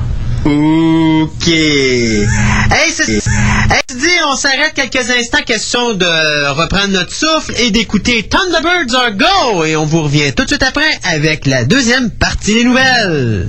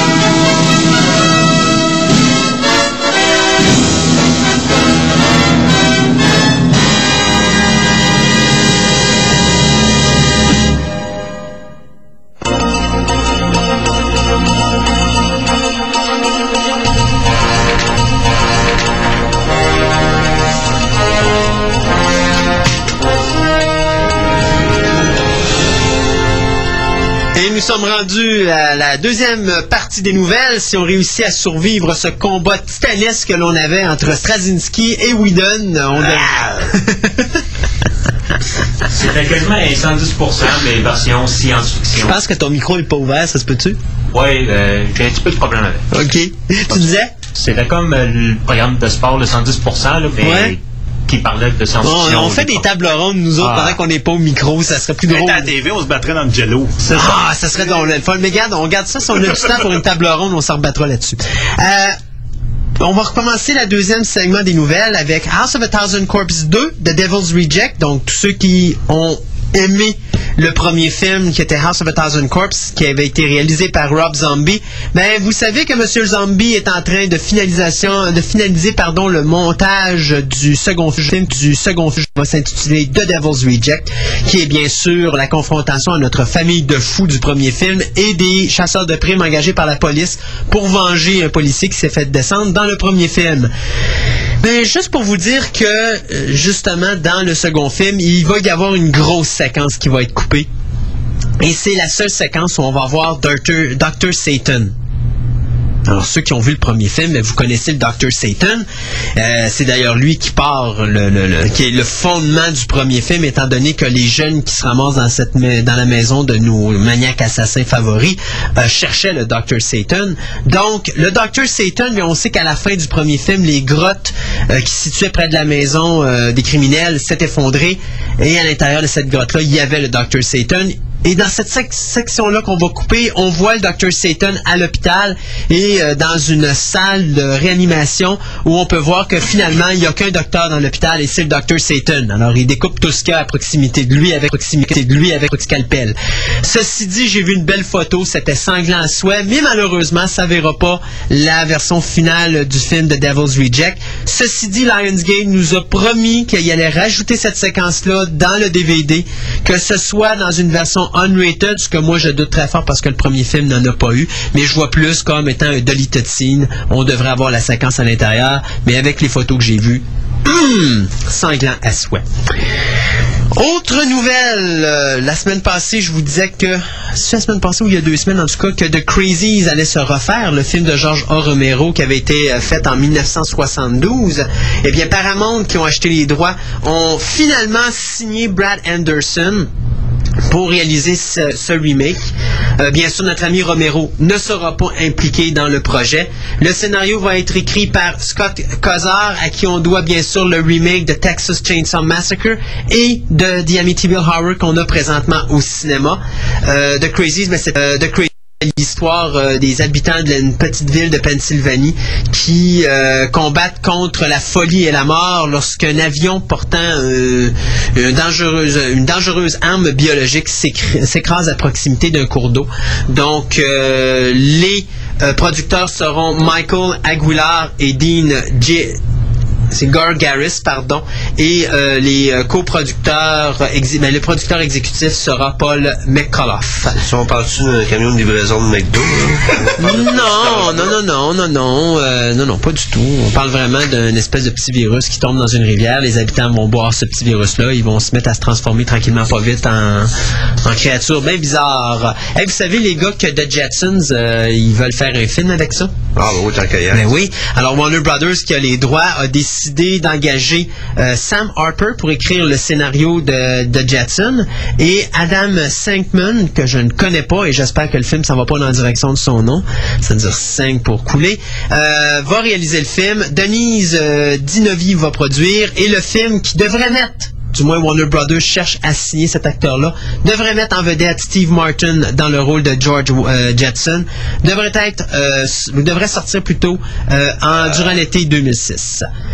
Ben, Martin est déjà signé pour. non, ils veulent le signer. Oui, c'est lui qui fait la nouvelle Panthère Rose, effectivement. J'ai hâte de voir parce que remplacer Peter Seller, là. Tu peux pas. Non. Regardez, ils ont, essayé. Regardez, ils ont essayé Ça va être avec. difficile, euh, mais Martin peut avoir le potentiel. Ouais, mais Pas tant, regarde, ils ont essayé avec, euh, comment il s'appelle l'acteur qui jouait dans euh, Le Petit Diable et puis dans euh, Pinocchio et dans euh, La Vie est belle. Euh, il a gagné un Oscar, là, puis Ah, c'était partout. euh, Bernardo, non pas Bernardo. Ouais, euh, Bellucci, ou je sais pas trop, Euh, le, le- ouais, ouais. l'italien, là. Ouais. Ouais. Il avait fait dans Son of the Pink Panther, puis ça a été un massacre monumental. Ah non, il était, non, ce gars-là, il, il- il était bon dans euh, La Vita est belle là, là. Mais j'avoue que je l'ai vu ailleurs, puis Ouais, ouais. ben, il était imbu de lui-même. Ben, dans le film euh, Le Petit Diable, si t'as jamais vu ça, essaie de le trouver avec euh, cette version-là, vidéocassette avec Walter Matthau. Ça vaut la peine d'être vu parce que c'est vraiment bon. Ah, euh, Notamment, peste. Euh, ah, je sais pas, non, non, non, pas Denis, c'est non, petit non, non. diable. Le petit diable, parce que Walter Matthau, il a fait un Oui, film. mais oublie ça. Là, je te parle. Oui, Là, je te parle de Petit Diable. D'ailleurs, la séquence où est-ce qu'à un moment donné, parce que euh, là-dedans, notre ami, mais euh, voyons, notre ami euh, italien jouait le rôle d'un petit diable qui se retrouve sur la terre, se retrouve et euh, à un moment donné, il y a une séquence où est-ce qu'il décide, euh, après avoir bu euh, plusieurs Roberto litres, Benigni. Ouais, Roberto Benigni. Euh, à force de boire, de boire une coupelle de bouteille de vin, à un moment donné, il doit aller à la salle de bain, il est dans une allée, et ça, ça commence à sortir, à sortir, à sortir, à sortir. Puis là, tu regardes ta montre, cinq minutes après, il est encore là, là. Ça vous donne une idée. Mais c'est un très bon petit film. Euh, dans les suites, bien, vous savez, il y a quelques, ben, tantôt, dans le premier segment des nouvelles, je vous disais que Sony avait fait un deal pour faire The Grudge 2. Alors, The Grudge 2, je vous avais annoncé justement que ça allait sortir le 20 octobre 2006. Eh bien, Sony a effectivement signé une entente de deux films avec Sam Raimi et sa compagnie Ghost House Pictures pour sortir le film The Grudge 2, qui va être réalisé à nouveau par Takashi Shimizu et qui va être produit, ou plutôt écrit par euh, Stephen Susko, qui avait lui-même écrit aussi le premier film de la série. Il n'y a rien qui indique que Sarah Michelle Gellar va revenir dans son rôle du premier film, mais une chose est sûre, Sam Raimi, Robert Raimi, Robert Tappert et Taka Ichisi vont de nouveau produire ce deuxième volet. Le deuxième deal, ben, le deuxième film, ça va être le film euh, britannique euh, qui s'appelle Scarecrow, qui est produit par Sam Raimi qui va être réalisé par les frères Peng. Euh, J'en sais pas plus que ça sur ce film-là. On essaie de garder ça pas mal underground comme film. Donc, ce qu'on a dit, c'est que les premières critiques sont excellentes. C'est juste qu'on n'a pas envie de trop sortir l'histoire pour faire la surprise lorsque ça va sortir au cinéma. Mais on annonce déjà un beau petit... euh, une belle petite merveille au niveau euh, cinéma. Euh, je regarde ici. Ah, regardez donc ça. J'ai tout donné mes nouvelles ici. Hip, une feuille de moins. Euh, D'autres petites nouvelles rapidement. Euh, notre ami Wes Craven qui s'en retourne à la production parce que bien sûr il fait plus rien de réalisation depuis son cuisant échec de, de Cur- Curse. Pardon. Alors il va produire The Breed. Qu'est-ce que The Breed? Ben d'abord pour commencer, ça va mettre en vedette Michel Rodriguez qu'on avait vu dans Resident Evil, Taryn Manning, Owen Manning, Owen Hudson, Hill Harper et Eric Lively. Le projet, bien, c'est deux frères. Un qui est un petit peu genre euh, Daredevil athlétique, l'autre qui est un petit peu plus sensible, sérieux, donc un nerd quoi. Et les deux euh, qui ont quand même des problèmes de relation, euh, ces deux frères après tout, ça doit se tabasser à tour de bras, décident d'aller régler leurs affaires une fin de semaine dans la maison de, leur oncle qui est un peu plus perdu dans le bois et ils se retrouvent confrontés à une bande de chiens meurtriers. Donc d'où le nom de Breed. Donc c'est un film dont le scénario, euh, pas le scénario, mais le tournage va débuter, a débuté lundi dernier en Afrique du Sud et qui va être financé par la compagnie Apollo Media et IDC et on s'attend à une sortie euh, 2006 pour euh, ce drame d'horreur qui risque d'être fort intéressant. Finalement, il me reste une dernière petite nouvelle. Euh, Blood and Chocolate, euh, qui va être produit, par la compagnie MGM, une histoire d'amour entre vampires et loups-garous. On n'a pas vu ça dans Underworld. Ceci dit, il y a deux acteurs qui viennent d'être signés. Il y a Oliver Martinez, qu'on avait vu dans SWAT, et Agnès, euh, c'est Brockner, qu'on va voir dans The Hood. Non, pas dans The Hood, dans The Woods, euh, qui est fait par euh, le réalisateur qui avait fait May. Mon Dieu, comment il s'appelle? J'ai oublié son nom. Ceci dit, euh, donc, euh, ils vont euh, tous les deux être les acteurs principaux du film produit par MGM et euh, Lake Shores Pictures, qui va s'appeler Blood and Chocolate. C'est adapté d'un roman écrit par Annette Curtis Claus et le scénario a été écrit par euh, Erin Kruger. Donc l'histoire, bien, c'est une femme loup-garou qui passe une bonne partie de sa vie à essayer de cacher le fait que c'est un loup-garou. Et à un moment donné, elle devra choisir entre euh, son amour et, euh, euh, sa famille. Et le fait qu'elle est loup-garou. Donc, elle fera faire un choix entre les trois parce que un loup-garou, bien sûr, ben, si c'est en amour avec quelqu'un, ben là, ben, ou bien la personne la prend puis construit une belle petite cage, ou bien, ben, tu le laisses aller. Ceci dit, c'est une femme qui est loup-garou? ouais, c'est Ouais, ça l'originalité par rapport à Underworld, c'est le rôle est inversé. Ok, mais je veux dire, une femme qui est loup-garou qui essaie de cacher le fait qu'elle est loup-garou? Ouais. Euh, Michael J. Fox n'est pas impliqué là-dedans? Non. Mais lui, il a jamais caché qu'il était un loup-garou. Si tu me parles de Teen Wolf, Ouais, il était à l'école, puis lui, il prenait ses pouvoirs de loup-garou pour gagner au euh, basket. C'était pas clair que sa mère, c'était pas. euh, en tout cas. Ouais, c'est ça. Le film va être produit par euh, Tom Rosenberg, Gary Lucchesi et Daniel Bucker avec un producteur exécutif qui sera nul autre que Monsieur Bucker lui-même.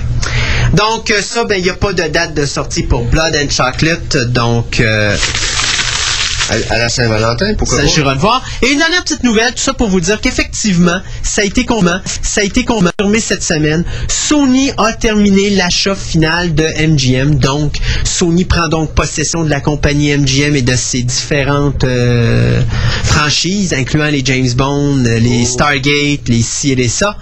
Donc, euh, Sony, ben, pour ceux qui savent pas c'est qui, c'est Columbia Pictures, c'est Tristar, donc c'est Godzilla, Stargate SG-1, euh, non, Donc le prochain, SG-1, euh, le prochain James Bond va ressembler à Godzilla, mais avec un, avec un habit noir, cravate et tout ça, il va passer à travers une Stargate. À peu près. C'est à peu près ça. Puis Sony a confirmé aussi qu'il ne il faisait pas disparaître le logo d'MGM. Non, ben non, va pas. Oui, oui. Non, mais il aurait pu, là, Non, il non. aurait pu comme essayer de. C'est pas la première fois qu'MGM est vendu. Non, On comprend que c'est la cinquième fois Mais, depuis euh, pratiquement dix ans. Là. À peu près. OK.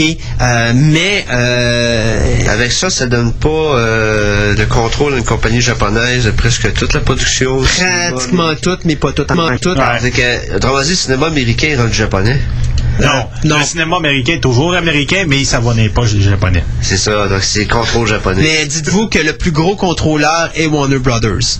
Ce n'est pas Sony. Bon, Warner Brothers avec Time puis avec. euh, Ted Warner Turner. Brothers, as-tu- Ted- Ted Turner est encore à la tête de cette affaire-là. Euh, Ted Turner reçoit encore ses chèques de Warner Brothers, mais il est plus officiellement à la tête parce qu'il s'est fait tasser. Et ça, ça a été sa, sa petite amour pour la lutte professionnelle qui lui a coûté tous ses postes. Oh. Parce qu'il avait acheté la WCW, il perdait je sais pas combien de milliards de dollars par année avec la WCW. Puis à donné-. Oh.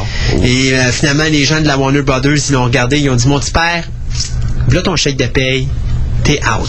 Mais ils ont été très subtils dans sa façon de le bypasser parce qu'à un moment donné, euh, notre ami, euh, notre ami euh, Ted Turner voulait acheter une compagnie de cinéma.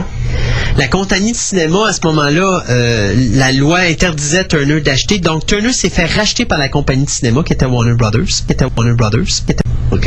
Et Warner Brothers, ben, ils ont tout simplement donné le chèque à Ted Turner pour dire tu restes chez vous, nous on continue à contrôler nos affaires étant donné qu'on t'a acheté.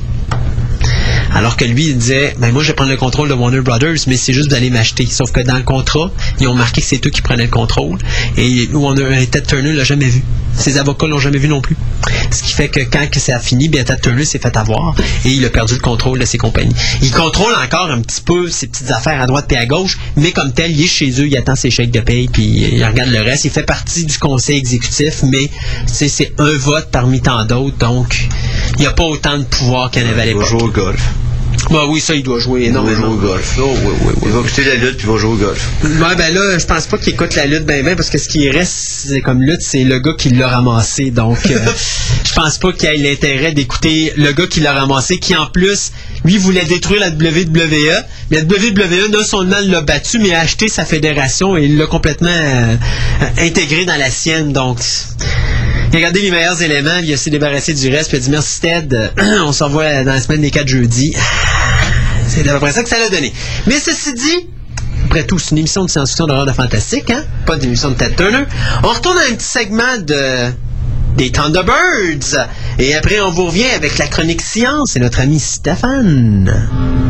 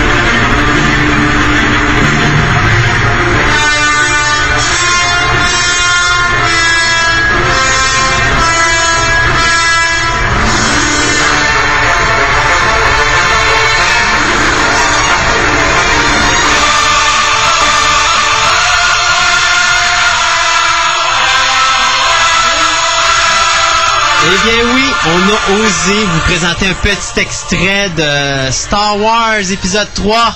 On a pogné la trame sonore sur Internet. Donc ça, c'était Battle of the Heroes. C'est ce qui va remplacer le Duel of the Fates. Et c'est un très beau petit segment musical. D'ailleurs, la trame sonore, à mon point de vue, la troisième meilleure trame sonore de la saga. Euh, Christophe, est-ce que je peux l'avoir comme thème musical, please? non. OK. Non. Pas du tout.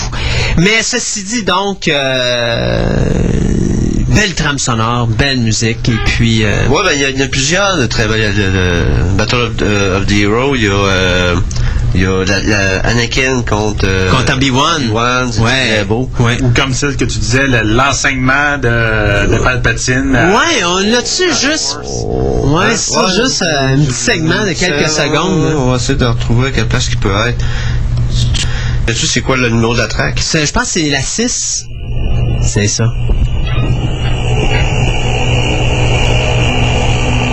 Ça fout la chair de poule.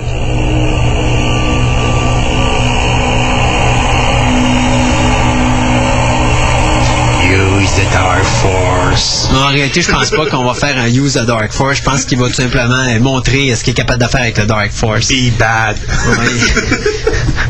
Ah, mais ceci dit, donc, euh, euh, quand on va faire notre émission dans la semaine de Star Wars, on écoutera plus en plus en détail cette trame sonore qui est sublime. Moi, je vous le dis là, euh, John Williams, euh, il est sorti de sa torpeur et puis il nous a, euh, nous a sorti un- une très belle œuvre musicale. Ça fait du bien de savoir que Williams est encore en forme. il y a quoi, là, 80 et quelques années là? Ouais, à peu près là. Il y en a plusieurs qui ont remarqué beaucoup de tendances dans cette euh, trame sonore-là, là. Genre euh, des emprunts à d'autres d'autres Ben, affaires de d'autres Ben, regarde, c'est comme ma blonde me disait. Ouais. c'est sûr, tu peux, ouais. c'est sûr, tu peux pas te, pas te baser c'est sur ça. Et j'avoue que la qualité de cette trame sonore-là, c'est pas que, comme je disais tantôt, l'épisode 1, il y a le Duel of Fate qui ressort de la masse. Là, Ouais. Totalement, je l'écoute encore en piton dans mon Ouais. corps. Là. Mais celle-là, c'est comme. Mais épisode 2, Tout est bon, il n'y a rien. qui ressort vraiment, mais la moyenne est très haute pour toutes les, Mais il n'y a rien qui ressort. vraiment, vraiment Moi, je continue à dire que Battle of the Heroes, c'est le segment musical de cette Oui, trame sonore-là. c'est lui qui, qui est meilleur. Et il est bon. Je suis d'accord. Il est bon. C'est ça, c'est pas Duel of the Faith, mais il est bon. Ouais, exactement. Bon. Voilà, exactement. Bon. Est bon. Mais ceci dit, on peut pas parler musique de Star Wars parce que sinon, euh, on va couper le clipet à Stéphane qui nous parlera pas science cette semaine. Donc, euh, Ça va le bon prochain. ben. Alors, mon ami Steph, quoi de neuf dans le monde extraordinaire de la science? Euh, Il y a beaucoup de choses. Mais, euh, Ça commence mal quand tu dis ça. Mais j'ai pas grand temps, donc on va couper ça court. Euh, je vais essayer le temps que possible, durant la chronique, de faire des parallèles avec la science-fiction. Bon, mais merci Stéphane. Ça a été bien gentil pour toi d'être avec nous cette semaine. Non. On pensait pas que ça allait être si court. Ouais, c'est Euh, ça. euh, euh, su, on aurait écouté des musiques dans l'épisode 3, tu sais. Ben oui. Ah, oui, ok. Bon, bon, bon. Un truc sur lequel euh, Sébastien travaille en partie, la nanotechnologie. Euh, sur- tout le monde a vu l'homme, je sais, l'homme de 6 millions de dollars, Oui. avec son œil bio-ionique. Euh, le- Non, c'était j'ai deux nouvelles. L'œil, en tout cas. Là. Ben, j'ai juste écouté l'annonce, l'annonce de IBM. L'annonce de- Ok. Ceux qui l'ont vu là, avec le, le- le laptop, là, le gars il passe son doigt sur un. le- puis j'ai l'impression d'un doigt bio-ionique. Puis l'acteur est à côté, il dit non, c'est le même, ça se fait. Ouais, c'est ça, il fait, il fait exactement le même son. hein. Donc, les euh, problèmes, c'est ça que les biologistes euh, du euh, département d'énergie euh, Lawrence Berkeley National Laboratory ont euh, mis au point une espèce de nano, un petit robot mm, fait avec des, au niveau de la molécule. Et l'idée, c'est qu'ils peuvent injecter, ils injectent ça dans le corps. Ces petits robots-là vont dans les cellules. Et euh, ce qu'on appelle dans le jargon de biologie, c'est des marqueurs. Ils sont capables de, euh, de dire si un médicament a fait sa job, si un traitement médical a fait ce qu'il devait faire dans la cellule. Donc, c'est une espèce de, on pourrait dire en bon mot, un feedback. Est-ce que le médicament est efficace? Donc, c'est pas mal intéressant comme technologie, c'est très prometteur. Et euh, si jamais ça, donne des débouchés, mais là, présentement, ils sont en essai, mais ça donne des débouchés euh, industriels, ça peut être euh, bien intéressant. Oui, donner des doses massives de quelque chose un- à un patient, on va être capable de vraiment cibler le. Quand est-ce qu'ils vont faire des, des, des nanomachines qui vont tout simplement garder notre jeunesse éternellement? Ah, c'est pas fait. L'humanité n'est pas prête pour ça de Ça, toute ben, manière. moi, je suis prêt, là. We're not ready for that. Bon, moi, je suis prêt, moi. La journée que le monde va pouvoir vivre euh, 150 ans, là, on va avoir un problème de population. Ben là, moi, je suis prêt, là. Mais moi, Mais, pas euh, 150. En moi. passant, je veux juste essayer de démystifier quelque chose. Euh, quand il parle, on parle de nano, euh, nano-robot, vous fait la même, que encore là, même qu'est-ce que la science essaie d'atteindre, c'est même pas des robots, là, comme on sent qu'on entend, c'est vraiment, c'est juste des... C'est le début de langage. C'est comme, ouais, c'est un but de langage. C'est vraiment comme dire, des particules, des, des, des constructions euh, nano, de grosseur nano, qui vont faire selon leur configuration, qui vont avoir certaines propriétés dans le corps. Mais il y a pas, on n'est pas encore rendu rien qu'à penser à faire le petit bébé qui va se promener dans ton corps, puis qui va le penser, puis qui va essayer de décider qu'est-ce que tu vas, il va venir un peu comme on voit dans la science-fiction. Ouais. On est loin Non, de là, là. comme, ça, c'est- encore de la science-fiction. Non, non, on est encore, on est encore là pour On deux ans, pense là. Non, dans deux, trois ans, on va Mais, l'avoir, mais euh, là, c'est trop dans- tôt, là. Dans le domaine de la recherche, euh, Multiplié par 20. ouais, ouais. dans le domaine de la recherche, le mot nano, nanotech, nanométrique et tout ça, c'est un buzzword. Tu veux avoir de l'argent, tu dis je fais de la nano, puis tu as de l'argent. Ah oui, fois, ça, Bush a, débou- euh, a débouché des, a débouché des subventions faramineuses sur le, justement le- la nanotechnologie. Donc, si tu rentres dans ces barèmes, tu peux aller puiser dans les milliards qu'il a mis de côté. tu sais. Mais il faut, faut que tu C'est- fasses c'est attention à ce que tu dis, là. Hein. Bush a débouché. euh, faut faire mais attention. tantôt, là. on a bien dit euh, mets-moi ça ou 2020. Ouais, mais Ah. Bush, euh, C'est Bush, c'est Bush. On peut dire que Bush est un beau nano. Hey, mais il faut que. il faut- Faut que tu allumes ton micro. Ouais. Il est ouvert. Bush est un beau nano, non? Pour faire un jeu. Bon, non? Non, non. C'est correct. on travaille Merci, bonsoir. Tu peux fermer ton micro. Ouais, Pierre, ferme ton micro, puis euh, parle-nous surtout pas de commandite, là. Euh, juste continuer un peu dans le sujet de la, la bio-ionique. Euh, L'œil euh, de l'homme de 6 millions il devient presque une réalité. Ils ont réussi à, à, interfacer une petite caméra avec des nerfs optiques. Ouais, mais ça, ça, fait un petit bout de ça. Ça fait longtemps qu'ils travaillent là-dessus, sauf que le, le, le professeur euh, Ghislain Danieli Bon, un professeur. de- du John Hopkins University à Baltimore a réussi à faire euh, le- le- la, la connexion entre une petite caméra et le nerf optique. La résolution, c'est-à-dire que les gens peuvent pas voir tel que les gens mais vont- c'est normal, là. Sauf qu'ils sont capables de reconnaître un visage. C'est quand même très Ouais. bon. Ça, je pense que c'est un gros pas. Je pense que les premières connexions qui s'étaient faites étaient tellement floues. C'est comme tu Ah, voyais. T'étais carré. capable de voir. euh, Oh, je vois de la lumière. Mais Avant, j'avais rien. Puis Là, c'est ça. On voit des visages. là, C'est quand même bon. là. Puis, Avec euh, des sont nez. de reconnaître des visages. Avec les barres qui partent.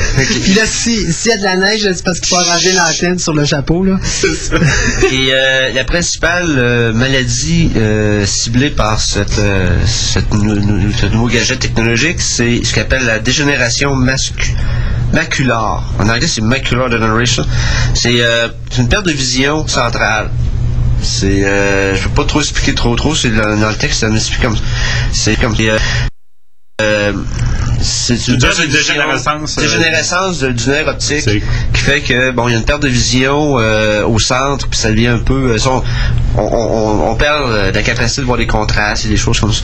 Donc la technologie pourrait profiter être profitable à ces gens-là Mais euh, est-ce que les aveugles vont être capables de voir avec ça? ultimement oui sauf que présentement ils vont probablement Moi, je te de dirais, les doit- problèmes de ceux qui voient à moitié ou qui voient presque pas Je te dirais, c'est le problème aussi, c'est un aveugle, s'il est aveugle à cause de quoi? S'il est aveugle à cause que son nerf optique, je sais pas, il, il, il capote, ben tu peux même pas le connecter, t'as pas de Ouais. câble, là, t'sais. Ceux-là sont rendus, ils, ils bypassent l'œil pour aller directement sur le nerf optique. Mais si ton problème de vision, il est plus loin, Plus loin. ça réglera pas. Ben, ils vont bypasser le nerf optique en allant se connecter sur le cerveau. Ben, Ouais, ben là, là, là, on parle des nanos, là, c'est loin, donc. Oui, deux, trois ans. OK.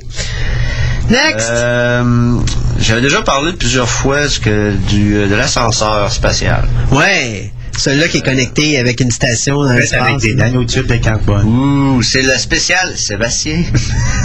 Ou le spécial nano. nano, nano.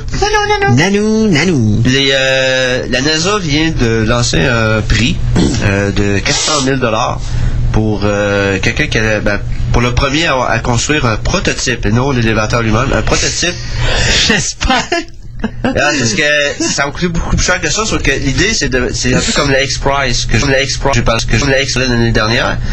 Euh, le X-Prize, qui était euh, on, donne, on donne 10 millions à celui qui va être capable de monter avec un appareil en, en orbite, en orbite, à 100 km avec trois personnes, revenir et une semaine après refaire. Quand ça s'est fait, c'est le Composite Technology qui a gagné euh, aux États-Unis.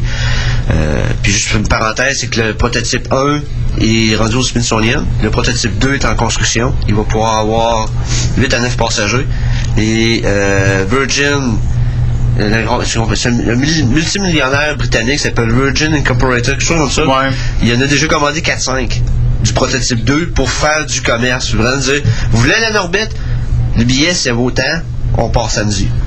OK. Non, ça commence, là, le commerce. Mais veux-tu me dire comment ils vont faire un prototype d'un ascenseur spatial? Mais C'est probablement Tu vas attacher un Boeing, puis le Boeing va tourner autour de la maison. ce que tu vas faire, tu vas Ah, probablement, le papier. probablement tu vas ça. essayer de chipper la tour du CN. C'est un bon départ. Puis au moins, tu vas avoir ta structure de base, puis après ça, ben, tu deals avec. Ouais. Donc l'idée, c'est qu'il y a des critères. Il faut qu'ils puissent démontrer euh, de façon mécanique le, le système peut lever euh, une charge de 50 kg et euh, euh, à peu près un mètre, à un mètre seconde sur certaines distances. Donc, il- c'est des principes mécaniques, montrer que, bon, ça, ça marche, ok, euh, on peut... OK, c'est plus, là, comme dire, le, pas nécessairement le le câble, là, mais, Non, euh, non, là, mais non, plus l'ascenseur comme tel. C'est ça, c'est- le principe mécanique du monte charge. C'est ça. Et euh, il y a deux parties au, euh, au concours. Donc, euh, c'est ceux qui réussissent- ceux qui vont réussir à démontrer la faisabilité vont avoir le prix. Il y a aussi euh, une autre partie du pas tellement du même concours, mais une autre partie du comment je faisais du du défi. C'est ce qu'on appelle le Taylor Competition. Ça, c'est probablement. Euh, le terra, c'est le terme français, mais c'est le câble, mettons. C'est- Ouais. C'est un- quand même un câble. Et c'est de faire le câble le plus léger, le plus dur, le plus solide et le plus léger possible. Donc, euh, et à chaque année, il y a des conférences. La dernière a eu lieu au début du mois d'avril sur le- la construction de l'ascenseur. Et euh, c'est. euh, là, c'est une histoire. Est-ce que. est-ce- Arthur, c'est clair qu'il avait déjà parlé d'un ascenseur. Mais est-ce que ce qui se passe présentement, c'est que oui, on a des ingénieurs qui ont l'idée de faire ça, ou c'est du monde qui ont lu le livre d'Arthur C. Clarke qui s'appelle Fountain of Paradise. Hey, c'est le fun, on va faire un ascenseur. Donc l'histoire dit pas trop qu'est-ce qui se Mais passe. ça, je, je trouve ça impressionnant dans le sens que c'est vraiment une affaire de science-fiction pure et dure. Là. Il y a des, même du monde sérieux qui disent on va essayer de le faire. On, on- on est prêt à investir de l'argent là-dedans. Même Arthur C. Clarke avait dit l'ascenseur spatial se fera 20 ans après que les gens vont arrêter de rire. Et dernièrement, il a dit les gens dernièrement, il a dit de rire. Le compteur est. Il y a un compteur est parti. Donc, euh, c'est ça, vous parlez de la, la- la- la conférence qui a eu lieu le- du 3 au 6 euh, avril dernier à Albuquerque, au Nouveau-Mexique. Et euh, c'est prometteur. Il y a beaucoup de gens qui embarquent, beaucoup de, grosses, de gros noms, de grosses compagnies, les gouvernements sont intéressés. Parce qu'évidemment, le, premier à, à arriver, on construit un truc comme ça, euh, il y a beaucoup de, il y a des milliards d'argent. Ben là, regarde, Milliards- ça, va- milliards de dollars. épouvantable l'argent qu'il va mettent là-dedans. Mais la journée que ça va se faire, effectivement, là. Ça va spectaculaire. Ouais. Donc, euh, J'espère que ce sera plus qu'un mètre par seconde parce que oui. ça va être long monter. Ouais. Mais imagine la descente. Ouais, c'est quand j'avoue que pas d'électricité, c'est ouais, pareil comme tu vois dans tous les bons films d'horreur, vous savez, il y a l'ascenseur qui- Ah! Ben, ils ont fait un dans Star Trek Voyager. Il y a un épisode où il y a un monte-charge comme ça. Ouais. Sauf que c'est un peu loufoque, là, parce que c'est le même principe. Ouais, effectivement, il avait fait un épisode là-dessus. Euh, Prochain, c'est la sphère Dyson. De quoi? Euh, Dyson Sphere. ouais, bon, on, est, on est des siècles et des siècles euh, ça se produise. Ouais. Quoi, une semaine ou deux? Non, ça, c'est Non, mais on la voyait dans Next Generation, c'est l'espèce de construire une sphère autour Ouais, du soleil ok, pour ouais, recueillir ouais, toute ouais, l'énergie. ouais, ouais, ouais. C'est ça, c'est la Dyson Sphere. Ouais, mais on, on sera plus là quand ils vont réussir à la faire. Non, effectivement, les autres ne feront plus mal, puis je pense qu'il n'y a pas grand-chose qui va faire mal à personne. Ça- Ouais, c'est ça. Euh, euh, euh, nouvelle aussi, de, on va passer à un autre sujet, dans le même, même ordre de dire, mais un autre sujet, la sonde Cassini, qui est arrivée euh, c'est à peu près un an et demi en orbite, autour de Saturne, qui nous a donné beaucoup d'informations, beaucoup de belles photos et beaucoup de découvertes euh, impressionnantes. Bon, ben, ça fait deux ans qu'elle est en orbite, mais euh, elle a déjà sept ans et demi. Ça fait sept ans et demi qu'elle était envoyée de la Terre. Et elle commence à souffrir de vieillesse. Il y a euh, trois de ses instruments. Elle a 12 instruments scientifiques euh, répartis autour de, la- de sa structure pour euh, euh, prendre toutes les différentes données, mesures et autres. Trois de ces instruments-là commencent à avoir des problèmes. Elle a quel âge, la sonde, là? Sept ans et demi. Ah, c'est pas vieux. Euh, quand même, Galit a fait plus longtemps que ça. Sauf que là, c'est que il y a un petit moteur qui contrôle un des, des bras. Le moteur répond plus. Oh. Le problème autour, au bout du bras, les trois appareils sont là, donc ils peuvent plus les pointer. Mais il y en a, il y en a deux qui fonctionnent, le troisième à peu près. Donc, quand ça a des problèmes. Le directeur de l'émission dit que c'est pas trop sérieux parce qu'il y a beaucoup d'autres choses, beaucoup d'autres, euh, beaucoup de sciences qu'ils peuvent faire avec tout le reste. Sauf qu'ils vont avoir des limitations sérieuses. C'est-tu le- le- l'effet, on peut dire, Taïwan, dans le sens que c'est vraiment là qu'on est de plus en plus cheap dans la technologie. Là? C'est quand tu dis Oui. que l'envoyé Voyager, là, il marchait à mon sur une pile 9 volts, puis il était capable d'avoir un signal. Voyageur, signal, Voyageur c'était- fonctionne encore. Voyageur 1 et 2 fonctionnent Il y a une encore. batterie 9 volts dedans, puis il arrive à avoir, avoir quand même des données. L'équivalent d'une batterie 9 volts. Ouais, l'équivalent, on s'entend, là, dans le même temps, je sais même pas si une batterie 9 volts ça disait, là, mais en tout cas, l'équivalent de ça, puis il est capable de recevoir les, des données, puis il marche encore. Puis elle, ça fait rien que 7 ans qu'elle est partie, bon. Il y a des problèmes. puis il commence à avoir des problèmes. Excuse, là, mais c'est comme, il y a un critère de qualité, là, qui me semble, qui est pas pareil, là. Mais c'est dans tout. Ben oui, c'est dans tout, là. C'est plate parce que ça coûte combien de, milliards, ces affaires-là? Ça, c'est une autre ils affaire. Ça, coûte très cher, mais si tu mets ça au prorata de la population, c'est pas très cher. Non, non, ça je suis d'accord, mais c'est comme tu dis, tu sais, dans le temps, comment ça leur a coûté pour faire Ouais. ça, par rapport au. Maintenant, ce qu'on écoute, c'est le- prix vient d'augmenter exponentiellement, puis au bout de la ligne, t'as moins de qualité. Je, je, je dirais une, une petite, euh, de lancer une petite craque comme ça, c'est que les voyageurs 1 et 2 ont été faits par des ingénieurs. La sonde Cassini a été faite par des administrateurs.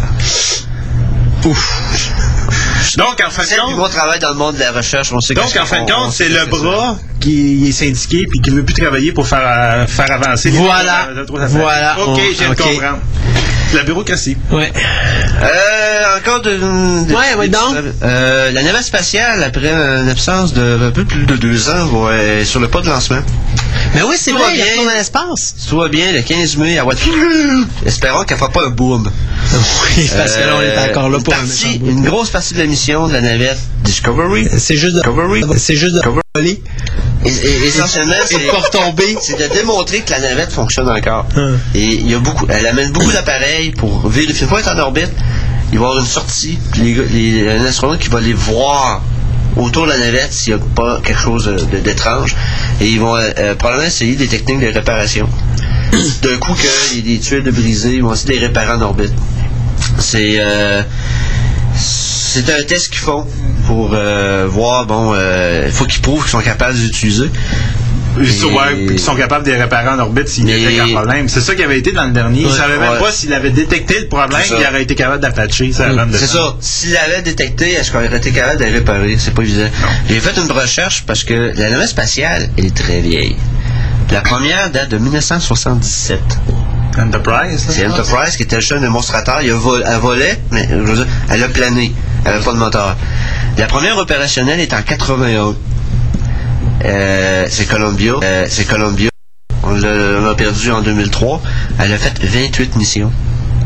Après, on a eu Challenger en 82, qui a sauté après 9 missions en 1986. Discovery a été en 83, 22 missions. Atlantis en 85, 26 missions. Endeavour, la toute dernière, qui a été autorisée parce qu'il venait de perdre Challenger en 91. Euh, Elle était construite en 91, 19 missions. Il faut dire qu'au début, lorsque la NASA a autorisé, ben, le gouvernement am- américain a autorisé la construction de navette spatiale, euh, il n'y avait pas prévu qu'en 2005, on utilise encore une navette spatiale. Les navettes, à l'heure actuelle, devraient être dans des musées. On devrait être avec la nouvelle génération. Mais on n'est pas avec une nouvelle génération. Non, parce qu'il y a des problèmes énormes de budget puis de politique et de, de incroyable. Ces, ces, en- ces engins-là ne devraient plus voler. Ils sont trop vieux. Donc, c'est pas étonnant. Ça fait deux qu'on perd par des accidents, mais hein, il y, a- il y a un problème quelque part. Mais, euh, Mais moi, ce que je comprends pas, c'est qu'on. Tu sais, quitte à investir pour au moins en faire une, Puis la rendre. Ah, les, les Russes, les Russes travaillent sur le Soyuz 2, qui est un véhicule à 6 passagers. On se comprend-tu que si les Russes travaillent sur une navette, je serais encore moins confiant d'embarquer dedans, d'autant plus que financièrement. Au contraire, les, les Russes ont beaucoup. euh, Les Russes. Mais je parle pas- quelque chose. Ouais, mais je parle puis pas, Après, c'est- c'est- ils en font pendant 20 ans. Les Américains, les Américains, ils lancent la navette, la navette en revient. Au lieu de remplir le fuel puis changer des affaires, ils disent on va changer d'ordinateur, ça va être encore plus rapide. Ils n'arrêtent pas de les upgrader. Mais c'est parce que moi, le problème avec les Russes, c'est pas nécessairement la technologie ou leur euh, compétence. C'est Moi, l'argent. ce c'est l'argent. C'est c'est quand même un endroit où est-ce qu'ils crèvent de faim, là. Donc, C'est euh, vrai qu'ils ont laissé un astronaute en orbite pendant un an et demi. c'est, c'est moi, moi, je serais Ouais, c'est plus. ça parce qu'il n'y a pas de gaz pour l'envoyer. Non, c'est parce qu'il était en train. Le, le pays. C'est parce que c'est L'astronaute est parti, c'était l'URSS, Ouais. puis est revenu, c'était la Russie. C'est ça. un Mais tu sais, c'est quand même, ça m'inquiéterait plus d'embarquer dans une navette faite par les Russes à cause de ça que les Américains. Ah, moi non, c'est le contraire. Les Américains ont prouvé que les Américains sont tellement high-tech que c'est devenu dangereux. Ben, regarde, prends ça comme ça, c'est des navettes américaines. Il va y avoir Microsoft à bord. As-tu confiance à Microsoft? Oui, j'ai aucun problème avec Microsoft tant que j'ai pas quelqu'un qui essaie de m'envoyer des virus à travers. Il marche bien le système. Puis au pire, si ça marche pas, tu fais contrôle alternate delete, il revient. Ouais, mais en orbite, tu un contrôle en delete, delete, là, ou en remplite, là, ou en remplite, là. Non, mais on s'entend-tu que si tu fais contrôle alternate delete, le, le temps que ton ordinateur va revenir en ligne, ta navette, elle ne plongera pas dans l'atmosphère, là, on s'entend là-dessus, là. Ah, Donc, euh, on, va voir. orbite, là. on va voir le mois prochain si la navette à l'école, puis ça fait du. Euh, une petite dernière, on va faire deux petites annonces rapides. Euh, J'avais, comme euh, George Bush a annoncé qu'on retournait sur la Lune. Ils ont commencé à regarder où on pourrait construire une base sur la Lune. Et ça serait probablement au pôle Nord. Pour la simple raison que la quantité de lumière est constante. Donc, euh, on met des immenses champs de panneaux solaires, puis la, la- la base va pouvoir euh, fonctionner comme ça. Et il y a- aura probablement aussi de la glace. Donc, ça pourrait donner une source d'eau. Et en faisant électrolyse, on aurait de l'hydrogène, l'oxygène. On pourrait faire bien des choses intéressantes. Euh, sans trop. Il pourrait être presque autonome. Presque autonome. Euh, on regarde aussi au pôle sud, parce que c'est euh, à l'opposé, puis on, ça, en termes d'ensoleillement, c'est un petit peu moins bon. Sauf que c'est une zone aussi tempérée parce que plus on s'approche de l'équateur, plus on approche des, des, des températures, de- des différences de température entre 100 degrés et moins 180. Ça, c'est l'équateur. Donc, la, la structure, la base, en tant que telle, le- le- les édifices, pour qu'ils qu'ils supportent des différences de température énormes. Alors qu'au pôle Nord, c'est autour de moins 50, c'est constant. Donc, ça, c'est intéressant. Sur moins 50, il n'y a rien là, sais. Ouais, c'est ça. Mm. Ouais, c'est ça. C'est l'équipement militaire typique. Euh, Il y a aussi, j'en ai fait une petite recherche, j'ai dit, euh, la base euh, lunaire Alpha de, Ouais. a été construite au- dans le cratère Platon. Donc ceux qui, euh, j'ai pas pu, j'ai pas eu le temps de vérifier sur ma carte à la maison. J'ai une grosse carte de la lune où c'était là, mais je pense que c'est pas mal plus proche de l'équateur. Et euh, la nouvelle, si on, en tout cas, l'endroit où ils veulent construire la, la, nouvelle la base lunaire, s'il y en a une vraiment, ça serait dans le cratère, euh, serait de la ville tantôt, le cratère Perry, qui a à peu près euh, 40, euh, 73 km de diamètre. Donc il y a pas mal de pas mal de grosses structures. Et euh, je finirai par deux petites annonces.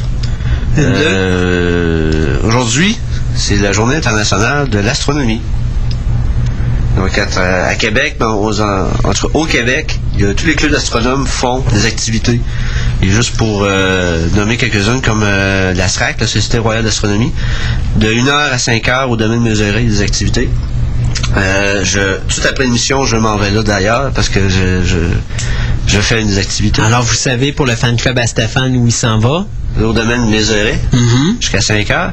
Le club Vega euh, sont au studio Gosselin à la place de la Cité. Ils sont euh, en train de- de- d'animer, faire des démonstrations de, de, de télescopes. Le club IO, ce soir, ben ça c'est le club à val Je vais être là d'ailleurs avec mon collègue Yvan. Euh, Yvan donne une conférence sur la pollution lumineuse à 7h30 au club I- euh, IO. C'est, euh, je peux me permettre de donner l'adresse, c'est au dans le coin du, c'est sur la rue de la découverte et c'est l'observatoire de la découverte à IO en tout cas. Et le club Cassiopée donne aussi des choses aujourd'hui sur l'astronomie. Euh, il y a une, petite dernière avant que ça soit terminé. L'émission qui s'appelle Poussière d'étoiles, qui est sur Internet, au site sproductionmultimédia.com. Est-ce que je vais donner à Christophe pour le site? Euh, ceux qui veulent euh, voir la conférence d'Hubert Reeves qui a donné avant les fêtes, elle est sur le site. Euh, Yvan Dutil, mon collègue qui donne la présentation ce soir sur la pollution lumineuse, a donné une présentation sur les planètes extrasolaires, qui va être sur le site de la poussière d'étoiles tout après Hubert Reeves. Et après Yvan, c'est ma conférence sur l'astrobiologie que j'ai donnée au début de l'année. Oh mon Dieu! T'as dit, ça va te coûter cher de nous embaucher. Alors, alors. Ah, ben. Mais euh, je donnerai le, je vais donner le, le- le site euh, à Christophe, dans ceux qui veulent aller voir l'émission Poussière d'étoiles. Euh, tout est sur, c'est une émission, c'est pas, c'est pas quelque chose qui est à TV qui met sur, sur Internet là. Le gars, il fait ça pour Internet. Donc c'est vraiment une émission pour le web. OK. Et, euh, donc euh, ça, c'est conclu ma. Ta chronique, Ma euh, ta chronique, Ma euh, chronique. ta chronique. Eh ben, Ceux qui voudront avoir des, des autographes, c'est Stéphane. N'oubliez pas du ben, de Jardin Mézeray. Ouais. J'amène les arrêts tout à l'heure. Vous cherchez le gars qui a, qui a pas de cheveux sur la tête. Puis des lunettes. Des lunettes. Ouais, OK. Merci, Stéphane. On temps de parler de Non, bye bye? Stéphane. Bye bye, Stéphane. Non, non, une autre fois, Stéphane. Autre merci, fois, Stéphane. C'est bien gentil. Non, mais merci. Euh, on s'arrête un autre, pour un autre petit bout musical de Thunderbirds et on vous revient après pour la conclusion d'émission.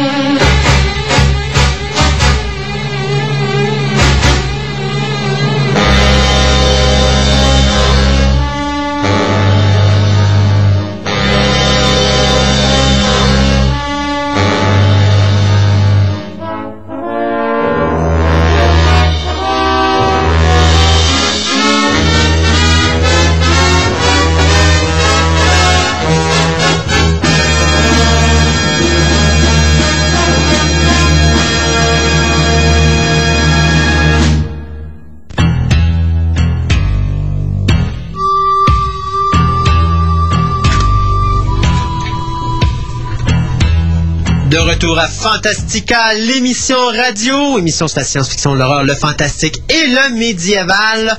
Je vous annonce tout de suite, la semaine prochaine, nous ne sommes pas en onde.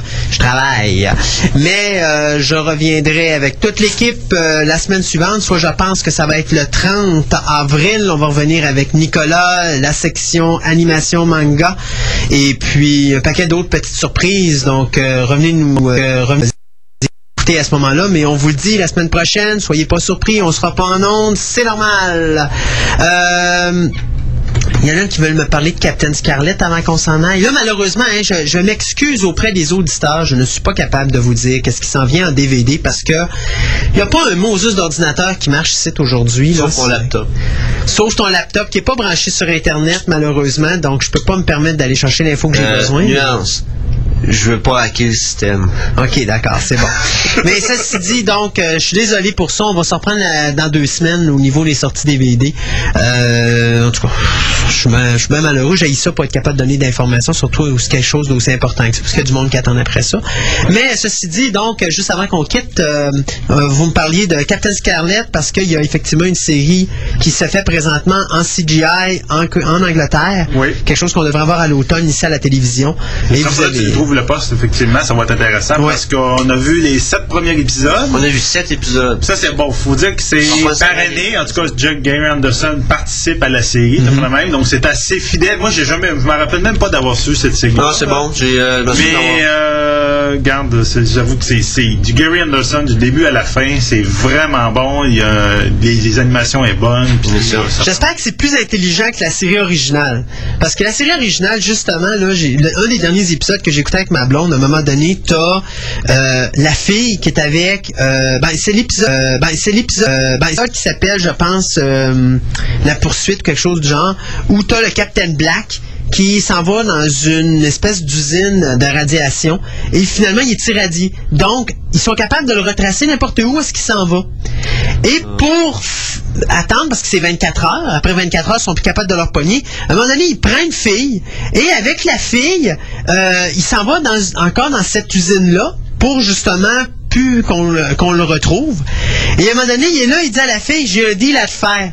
La séquence d'après, tu vois une voiture qui défonce le barrage de Spectra. Et après ça, tu découvres que c'est la fille en question qui travaille pour Spectra qui était dans le char.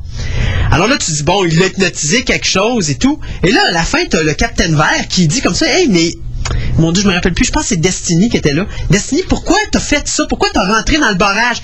Elle dit, mais dis-le pas à personne, mais c'est parce que j'ai jamais conduit de véhicule de Spectra.